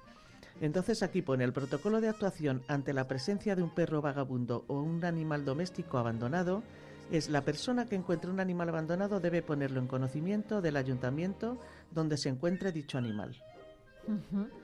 Es decir, que tendríamos que avisar al, al ayuntamiento, ayuntamiento, alcalde, etcétera. El ayuntamiento intentará recogerlo, si puede, en un recinto cerrado y cursará un aviso al Servicio de Desarrollo Rural y Medio Ambiente de la Diputación de Palencia. Uh -huh. Aquí viene el teléfono, por si algún, quiero decir, en la página de la Diputación viene el teléfono al que tienen que llamar los ayuntamientos si se encuentran un, un perro de estos. Luego la Diputación dará parte a la protectora de animales, con la que tienen ellos contrato, eh, que ahora diré cuál es, eh, la que tenga adjudicada la recogida de animales de la provincia de Palencia para que en el plazo de 24 horas proceda a la retirada del animal. Eh, entonces la, la, protectora de animales pues mantendrá en sus instalaciones por un periodo no inferior a seis meses con el objetivo de dar las opciones posibles a su adopción o a que, o que lo recoja el dueño, claro. Entonces no tenemos que, que llamar, por ejemplo, a la Guardia Civil, que es una cosa que a lo mejor se, se hace mucho o sí, a Seprona. Claro, ¿sabes qué pasa? Que de, también depende del ayuntamiento. Si puedes mmm, tú ponerte en contacto con el ayuntamiento, sí. pero, pero habrá en algún lugar donde a qué ayuntamiento llamo yo. Tú imagínate que estás pasando claro, el día en el claro. campo y dices, ¿dónde llamo? Y lo ves. Pues a sí. lo mejor lo más lógico será que llames allí. O sea, a, a, a, la, a, la, Guardia Civil, pero vamos, el protocolo es este. Uh -huh. ¿Cuánto tiempo, por ejemplo, tardan en llegar pues, las autoridades o en recoger a ese animal? Pues depende, depende no de dónde estén las autoridades. Te diré que, la, la de hecho, la protectora eh, que tiene adjudicada este servicio, que tiene contrato con la Diputación es la Asociación Protectora de Animales y Plantas San Antón y su sede está en Burgos. Madre mía, o sea que Claro, quiero decir que, que, bueno, pues lo que tarden en venir. Sí, eh, la- eh, por eso se pide que, a ser posible, eh, la- el ayuntamiento pues mantenga al animal en un lugar cerrado y. Me llama la Sí atención que, que la, la asociación encargada de esto sea de Burgos. ¿Qué pasa? ¿Que en Palencia no pues nadie...? no los hay. Pues igual que en el ayuntamiento de Palencia tiene un contrato con una empresa, o sea, con, con, con la Fundación Scooby, que es de Medina del Campo. Claro. O sea, que es que en realidad es igual. Aquí no habrá asociaciones. Sí que las hay, pero yo no sé por qué. Quiero decir que las concesiones a lo mejor no se... O bueno, no se postulan, ¿no? Cuando Sí. se sacan las, las plazas o se O, o no, se, o no se presenta nadie. Exacto, Entonces- sí, eso. Bueno, pues desde luego que si la entidad que se encarga de esto estuviera más próxima, a lo mejor se podría actuar antes, ¿no? Luego hay otra cosa, que es que muchas veces por miedo el que ve a los animales sueltos no hace nada o simplemente, no lo sé, a, a lo mejor lo difunde por, por sus, entre sus Sí, por contactos, las redes, sí. ¿no? Sí, a veces sí que ves fotos de... He visto... un- Hay este perro suelto en tal zona. Sí. Cuando lo que hay que hacer es eso, pues avisar al ayuntamiento y tal y tal. Todo lo que hemos dicho. De todas formas, eh, la página de la Diputación, por si alguien se le ha perdido un perro y no sabe muy bien dónde puede estar localizado, porque, porque yo, por ejemplo, vivo en una de las entradas a Palencia. Si, si se me escapa el perro, se puede ir fuera de la ciudad Ujú. y estar, Claro. y estar en, en- en una zona rural. Eso es. Entonces, eh, la página de la Diputación tiene unas galerías de imágenes con los perros que han recogido y por fechas. Quiero decir que si, si, si, si te metes en la web de la Diputación, puedes ver esa, esa, o sea, las imágenes de los perros que tienen en esta protectora de, Burgos. ¿Esto entraría dentro del servicio de recogida de animales abandonados también o es eh, otro servicio aparte? No, no, es el servicio el de animales abandonados de la, eh, que tiene de la, Diputación. Claro, eso, esa es otra, ¿no? Que si tenemos el perro en Palencia y nos pasa a Villalobón, Claro, pues lo van, pasa. lo van a recoger en Villalobón. Claro. Y entonces va a ir, en vez de, en lugar de venir a la protectora Scooby, va a ir a la, a la protectora esta de Burgos, a San Antón. Bueno, claro, y el dueño a veces que, o sea, ahí por ejemplo, si, si la protectora de Burgos se lo lleva, ¿qué puede hacer el dueño? ¿Se ponen en contacto con él? No, si, tiene, si el animal tiene chip, sí. Claro. Sí, claro. Eh, eh, No sé, que- no sé es si que- se dan cuenta los oyentes, claro, Claro. al final es un problema detrás de Claro, otro problema y todo viene de que no se tiene el chip. Claro, claro. Ese es el problema. Que si el animal no tiene chip, ¿a quién llaman?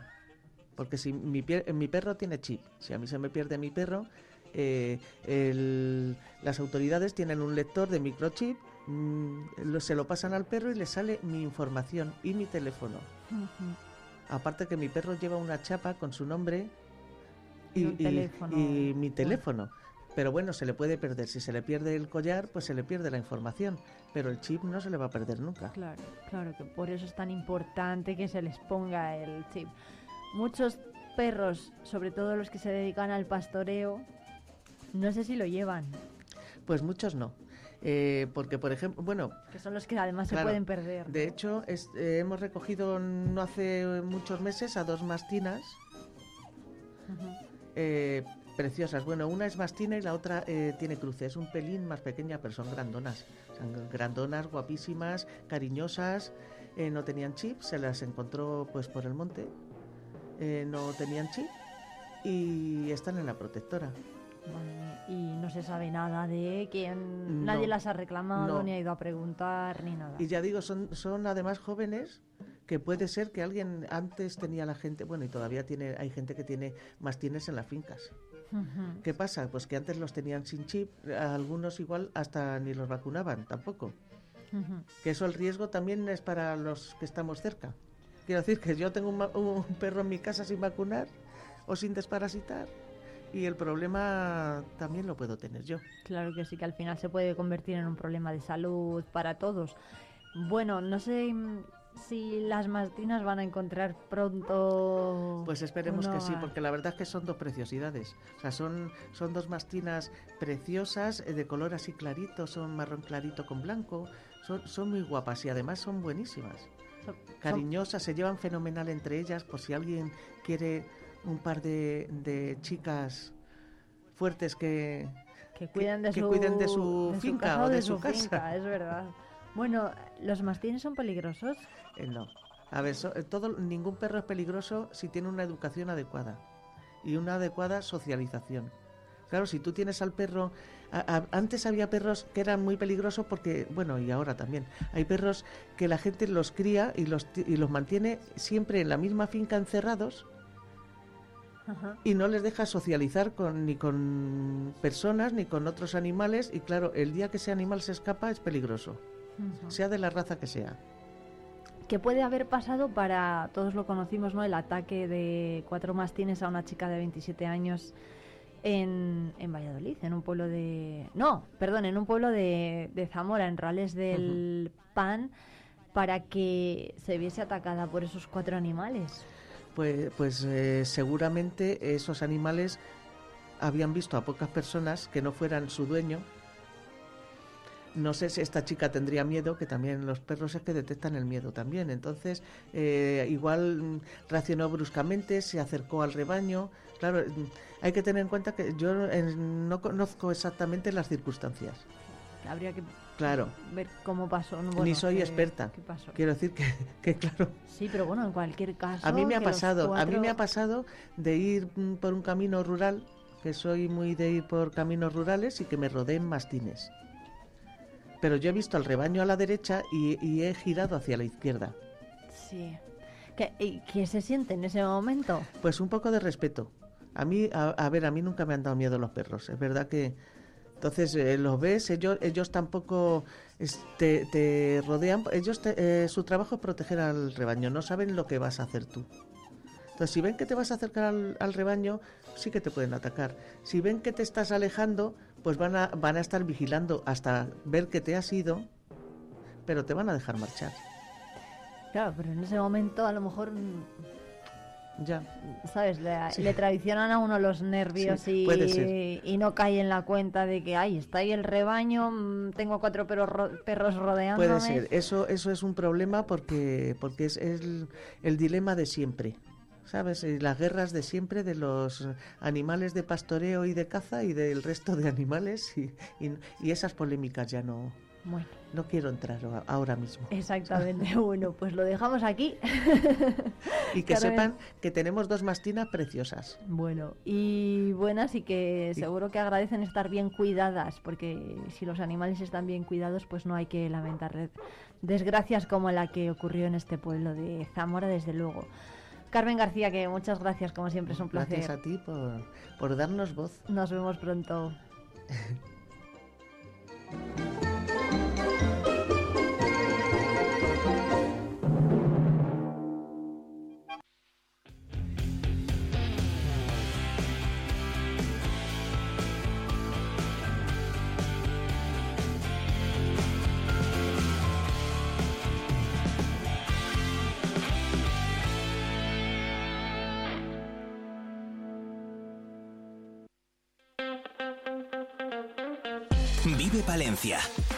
Con Irene Rodríguez.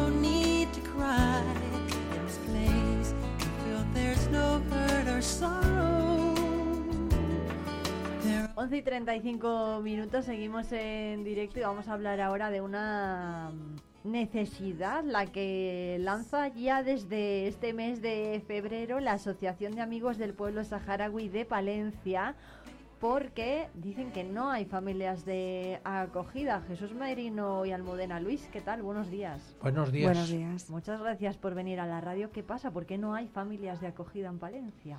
Bueno, eh, la pandemia en el año 2020 y 2021 han frenado un poquito y también las nuevas medidas del Ministerio de Juventud saharaui que ha dicho que solo vienen niños del año 2014 y 2015 nacidos en esos años. Entonces eso ha hecho disminuir el número de niños, por lo tanto el número de familias. Necesitamos familias nuevas. Porque, bueno, independientemente ¿no? de que se frene o de que puedan venir niños, menos niños, ¿hay menos familias también dispuestas a acoger a los menores? El año pasado intentamos traer algunos niños hermanos de o familiares de los que ya habíamos tenido, incluso niños enfermos, y el ministerio nos dijo que no, que solamente valdría aquellos que tuvieran un certificado suyo. Si no vienen niños, no tenemos certificados españoles de que están enfermos. Por lo tanto, mm, al haber dos años que no han venido, no tenemos niños con expedientes de estar enfermos. Por ello, eh, hay menos niños. Es como una pescadilla que se muerde claro, la ¿no? Si no tenemos niños, no podemos pedir eh, que vengan. ¿Cómo se puede arreglar esto? Este año posiblemente tendremos ayudas institucionales para traer niños, unos cuantos. Y sin embargo, si las cosas siguen como están, vamos a poder utilizar una de cada tres ayudas, porque si no tenemos familias no vienen niños, si no hay niños, lógicamente no hay ayudas. Entonces, pescadilla de la cola, como has dicho muy bien, pero la cuestión es que necesitamos familias urgentemente. ¿Qué ayudas son estas? Las ayudas son para que venga el niño a través del Algerí, desde Argelia, y eso viaje nos lo pagan ayuntamientos y diputación. En las familias lo único que tienen que hacer o el único gasto pues es tener al niño como un hijo más en casa, llevarle al médico a ver si los dientes o, o la vista las tiene bien. Son niños que vienen sanos, por lo tanto normalmente no necesitan nada y lógicamente queremos que vengan más niños a Palencia. ¿A partir de cuándo empiezan a venir? Nacidos en el 2014 y 2015. Esas son las edades. Me refería a periodo del año. Julio y agosto. Van a estar julio y agosto aquí. Julio y agosto. Y por ejemplo, una familia que está interesada, ¿qué tiene que hacer? O por ejemplo, una pareja, ¿no? Llamarme a mí por teléfono o al email que tengo, que ahora les daremos, y a ver si tenemos la suerte de que llame familias y podamos entendernos para, para darlo. Y firmarnos unos documentos que lógicamente dicen básicamente que son niños que vienen pero que no son adoptables. Mm. Es decir, niños acogidos, pero nunca adoptables. Esto luego para, bueno, la familia o la persona, no sé si tienen que ser familias o pueden ser familias monoparentales, parejas que no estén casadas. Eh, tenemos muchas familias que son solamente la madre o, o en este caso uno de los miembros y lógicamente no obligamos a que tenga que ser la familia estándar de padre y madre, no, vale con la madre, por ejemplo, no sé, suficiente. O, o el padre. O el padre. Almudena es madre de acogida. Almudena, ¿cómo está? Bueno, ¿qué, ¿cómo es la unidad familiar de Almudena? No sé si es madre soltera, tiene familia. Eh, no, no tengo hijos, eh, pero bueno, sí somos una, una pareja. y, bueno, mi experiencia la verdad que ha sido muy positiva y no solo la mía, que cuando hablamos en la asociación con el resto de familias es mm, sencillo, es decir, que son niños que, que vienen con con todo abiertos a, conocer y a experimentar pues nuevas experiencias y, luego se adaptan muy bien. Igual la primera semana es la más complicada, evidentemente, sobre todo cuando es el primer año, después ya no, ¿no? Yo este año, si todo va bien, pues traeré una niña ya que es el tercer año que viene. Entonces, durante el año sigues manteniendo contacto con ella, con su familia, ella te sigue contando, ella se, se acuerda, tú también, y sabes que allí están bien también. Entonces, bueno, luego regresan con su familia de origen, claro. Pero durante el tiempo que están aquí, pues tú lo que les puedas ofrecer en cuanto a asistencia o a revisiones médicas, como decía antes Jesús, y luego, pues como un hijo más, es decir, que con todo el apoyo, con todo el cariño, que se diviertan, que disfruten de, un verano bueno, en, este lado del mundo que tenemos la suerte de vivir. Con la piscina y la bicicleta son felices. ¿no? Es verdad, es verdad. Exacto. ¿Cómo se llama la niña que ha traído a Almudena otra tres años? Sí, este es el tercer año. Nesua. Nesúa. Nesúa. Y que, bueno, ¿qué tal está allí ahora? ¿Qué noticias tienen de ella? Bien, ella está bien. Ella está estudiando actualmente en Argelia y porque ya empezó la ESO y está y está allí estudiando. Ajá. ¿Qué, eh, qué edad tiene entonces? Pues tiene, no, no, no, eh, menos, 12, Doce. sí.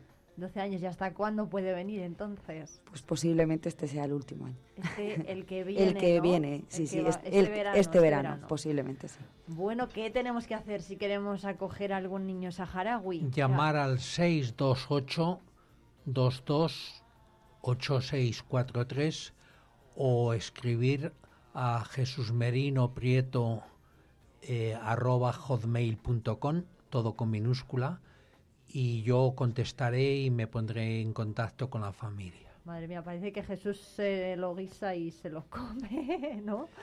Es- o sea, Eh, quiero decir, no hay más medios de contacto para Para que la te hagas una idea, entré allá por el año 99-2000 eh, para estar dos años, que son lo que los estatutos mandan. Llevo veintitantos porque mis compañeros son tan generosos que me aceptan todos los años la renuncia, pero me vuelven a elegir por unanimidad. Ellos sabrán. Sí, la verdad que sí, pero somos una asociación, quiere decir que No, detrás también hay muchas más familias y personas que apoyaremos a, a los nuevos mm, padres si así lo desean. Bueno, 900 niños desde 1999. Sí, Qué sí. barbaridad. Sí, ha habido años de traer 40, 50 niños.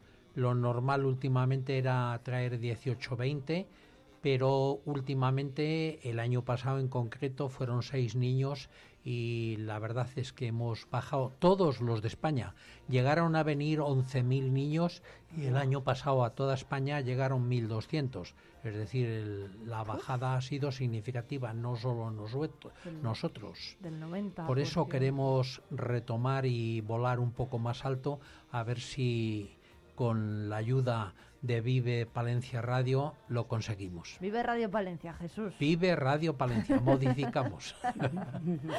que viene además Jesús todos los, bueno, todos los días no, pero a la tertulia habitualmente. Sabes que soy un mandado.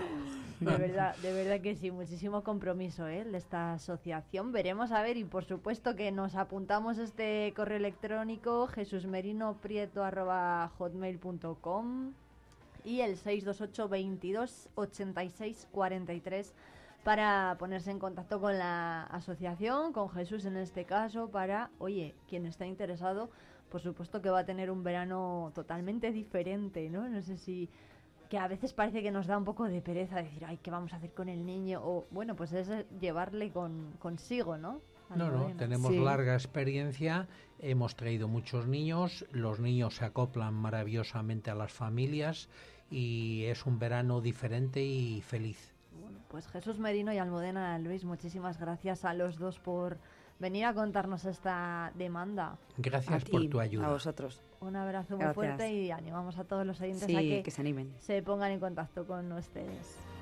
Gracias.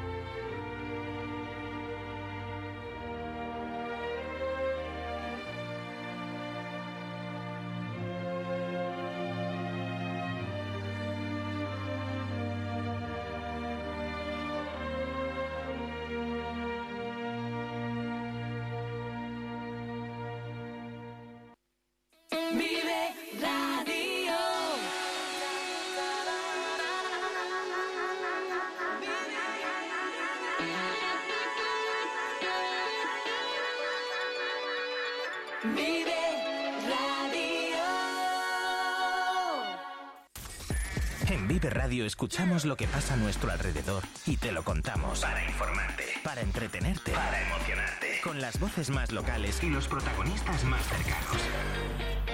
Vive tu ciudad, tu provincia. Vive su cultura, su música, su actualidad, su deporte, sus gentes. Vive lo tuyo. Vive tu radio. Vive Radio. Palencia 90.1. Soy panadera, pero mi curro va más allá de la harina y de la masa madre. Soy la cara de mi negocio, por eso la boca es vital para mí y mi sonrisa está en buenas manos. Vitaldent pide cita y aprovecha descuentos y tratamientos gratis que tenemos para ti en calle San Bernardo, esquina Calle Mayor, Palencia. El día 14 de febrero celebra San Valentín. En el comercio de Palencia tienes todo lo que necesitas. Es un consejo de... Paquillo Tiendas Oro, joyas únicas para momentos irrepetibles. Nos encontrarás en calle Colón 5 y 7. El Alar Artesano. Encarga ya tu tarta de San Valentín y saborea el corazón más dulce. Pantalón Moda Joven, el regalo que buscabas ahora al precio que tú quieres, en calle Becerro de Bengoa y avenida Modesto La Fuente. Asaja Palencia. Más de cuatro décadas apoyando a los agricultores y los ganaderos de nuestra provincia. A tu servicio en nuestras oficinas y en asajapalencia.com. Disfruta de las nuevas galletas Gullón Cero finas sin azúcares añadidos. Finas y crujientes, bañadas con una deliciosa capa de chocolate con leche. Elige tu variedad preferida. Finas chocoleche y finas chocoleche con avena. Gullón Cero finas. Todo el sabor sin azúcares añadidos. El día 14 de febrero celebra San Valentín. En el comercio de Palencia tienes todo lo que necesitas. Es un consejo de... Estudio 29 Nails Beauty, donde la belleza se convierte en arte. Calle Empedrada 9. López Joyeros, una joya para cada ocasión. Calle San Bernardo 7. De Candela, deliciosa cocina con productos de calidad y proximidad. En Plaza Mayor 10.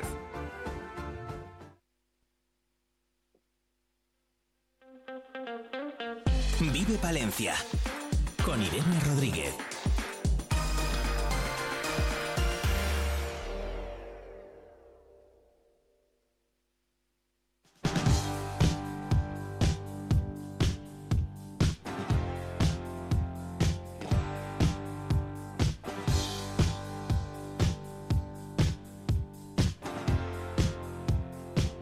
Y 49 minutos nos da tiempo todavía a conectar con más agricultores que están participando en la tractorada de este miércoles. Uno de ellos es Luis Alberto Nebreda, el presidente de la comunidad de regantes del Pisuerga. Buenos días. Hola, muy buenos días. Luis Alberto, muchas gracias por atendernos en directo. Imagino que esté en plena tractorada. ¿Cómo va la marcha? Pues sí, estamos aquí en el epicentro de, la cuestión. Y bueno, pues de momento va bastante bien, con gran afluencia de vehículos y, de gente, y en ese sentido, pues yo soy optimista y contento porque porque la gente se involucre en una reivindicación tan justa.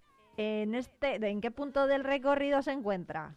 Ahora mismo estamos en, el punto de concentración de los vehículos en, en el recinto ferial y bueno, poco a poco pues están viniendo, llegando más, más vehículos, más tractores. Bueno, ¿cuántos eh, tiene a la vista? Hablábamos hoy, estamos hablando de 700 tractores, que es la estimación que, hacen, sí.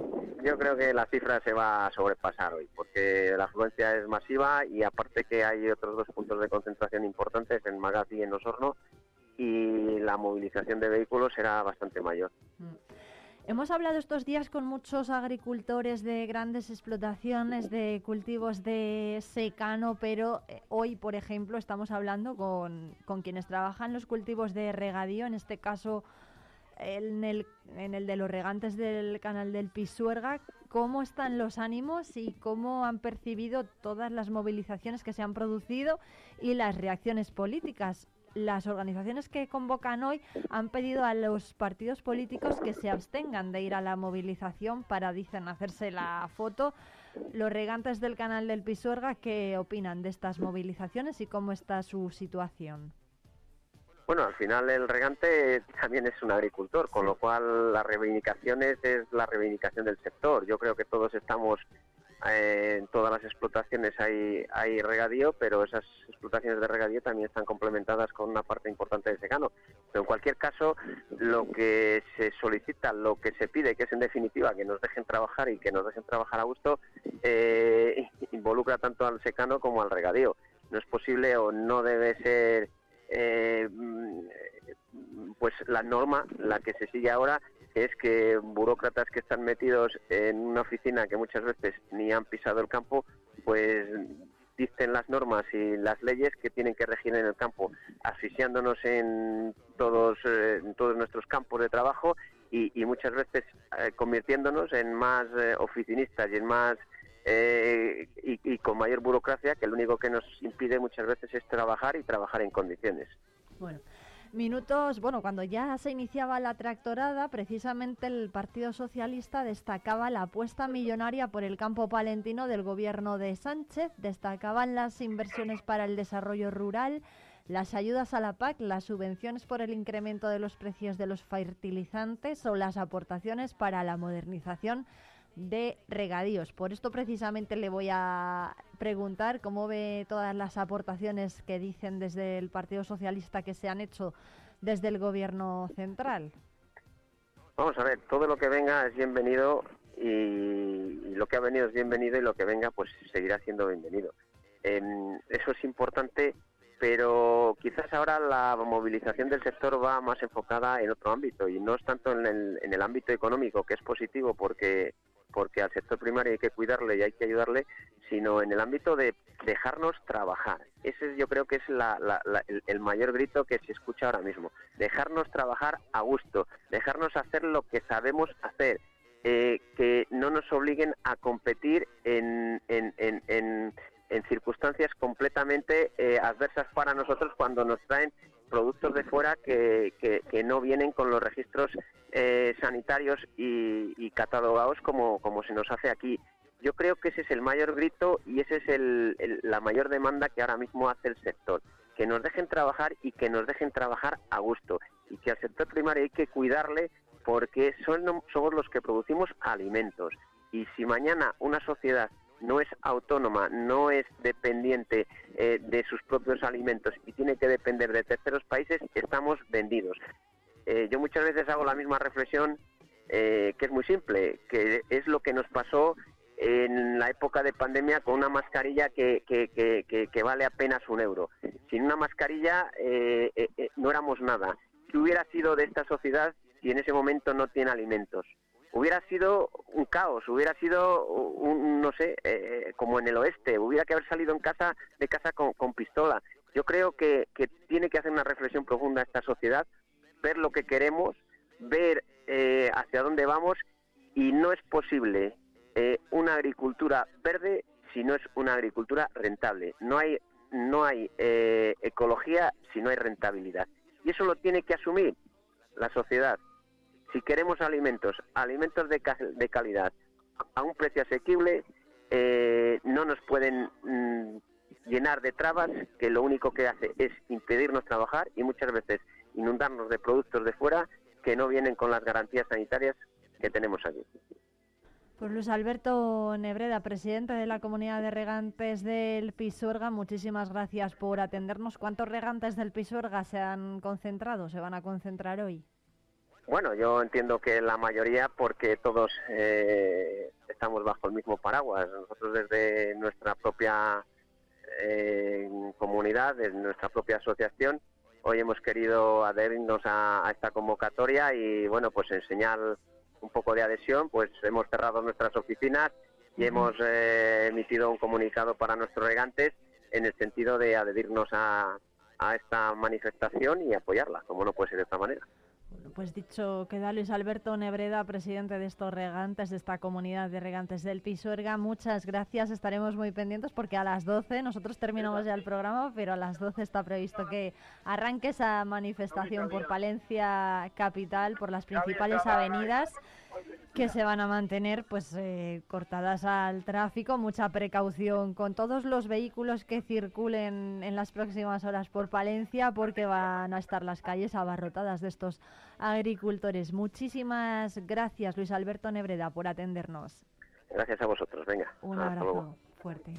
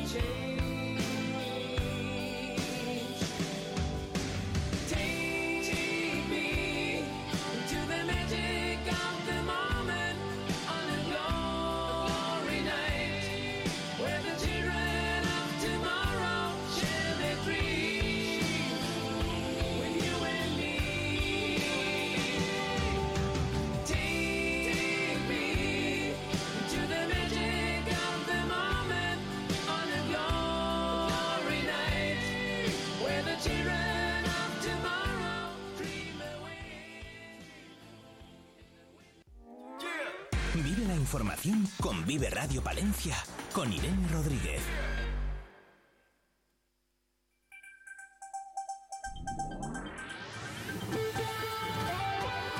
Noticias.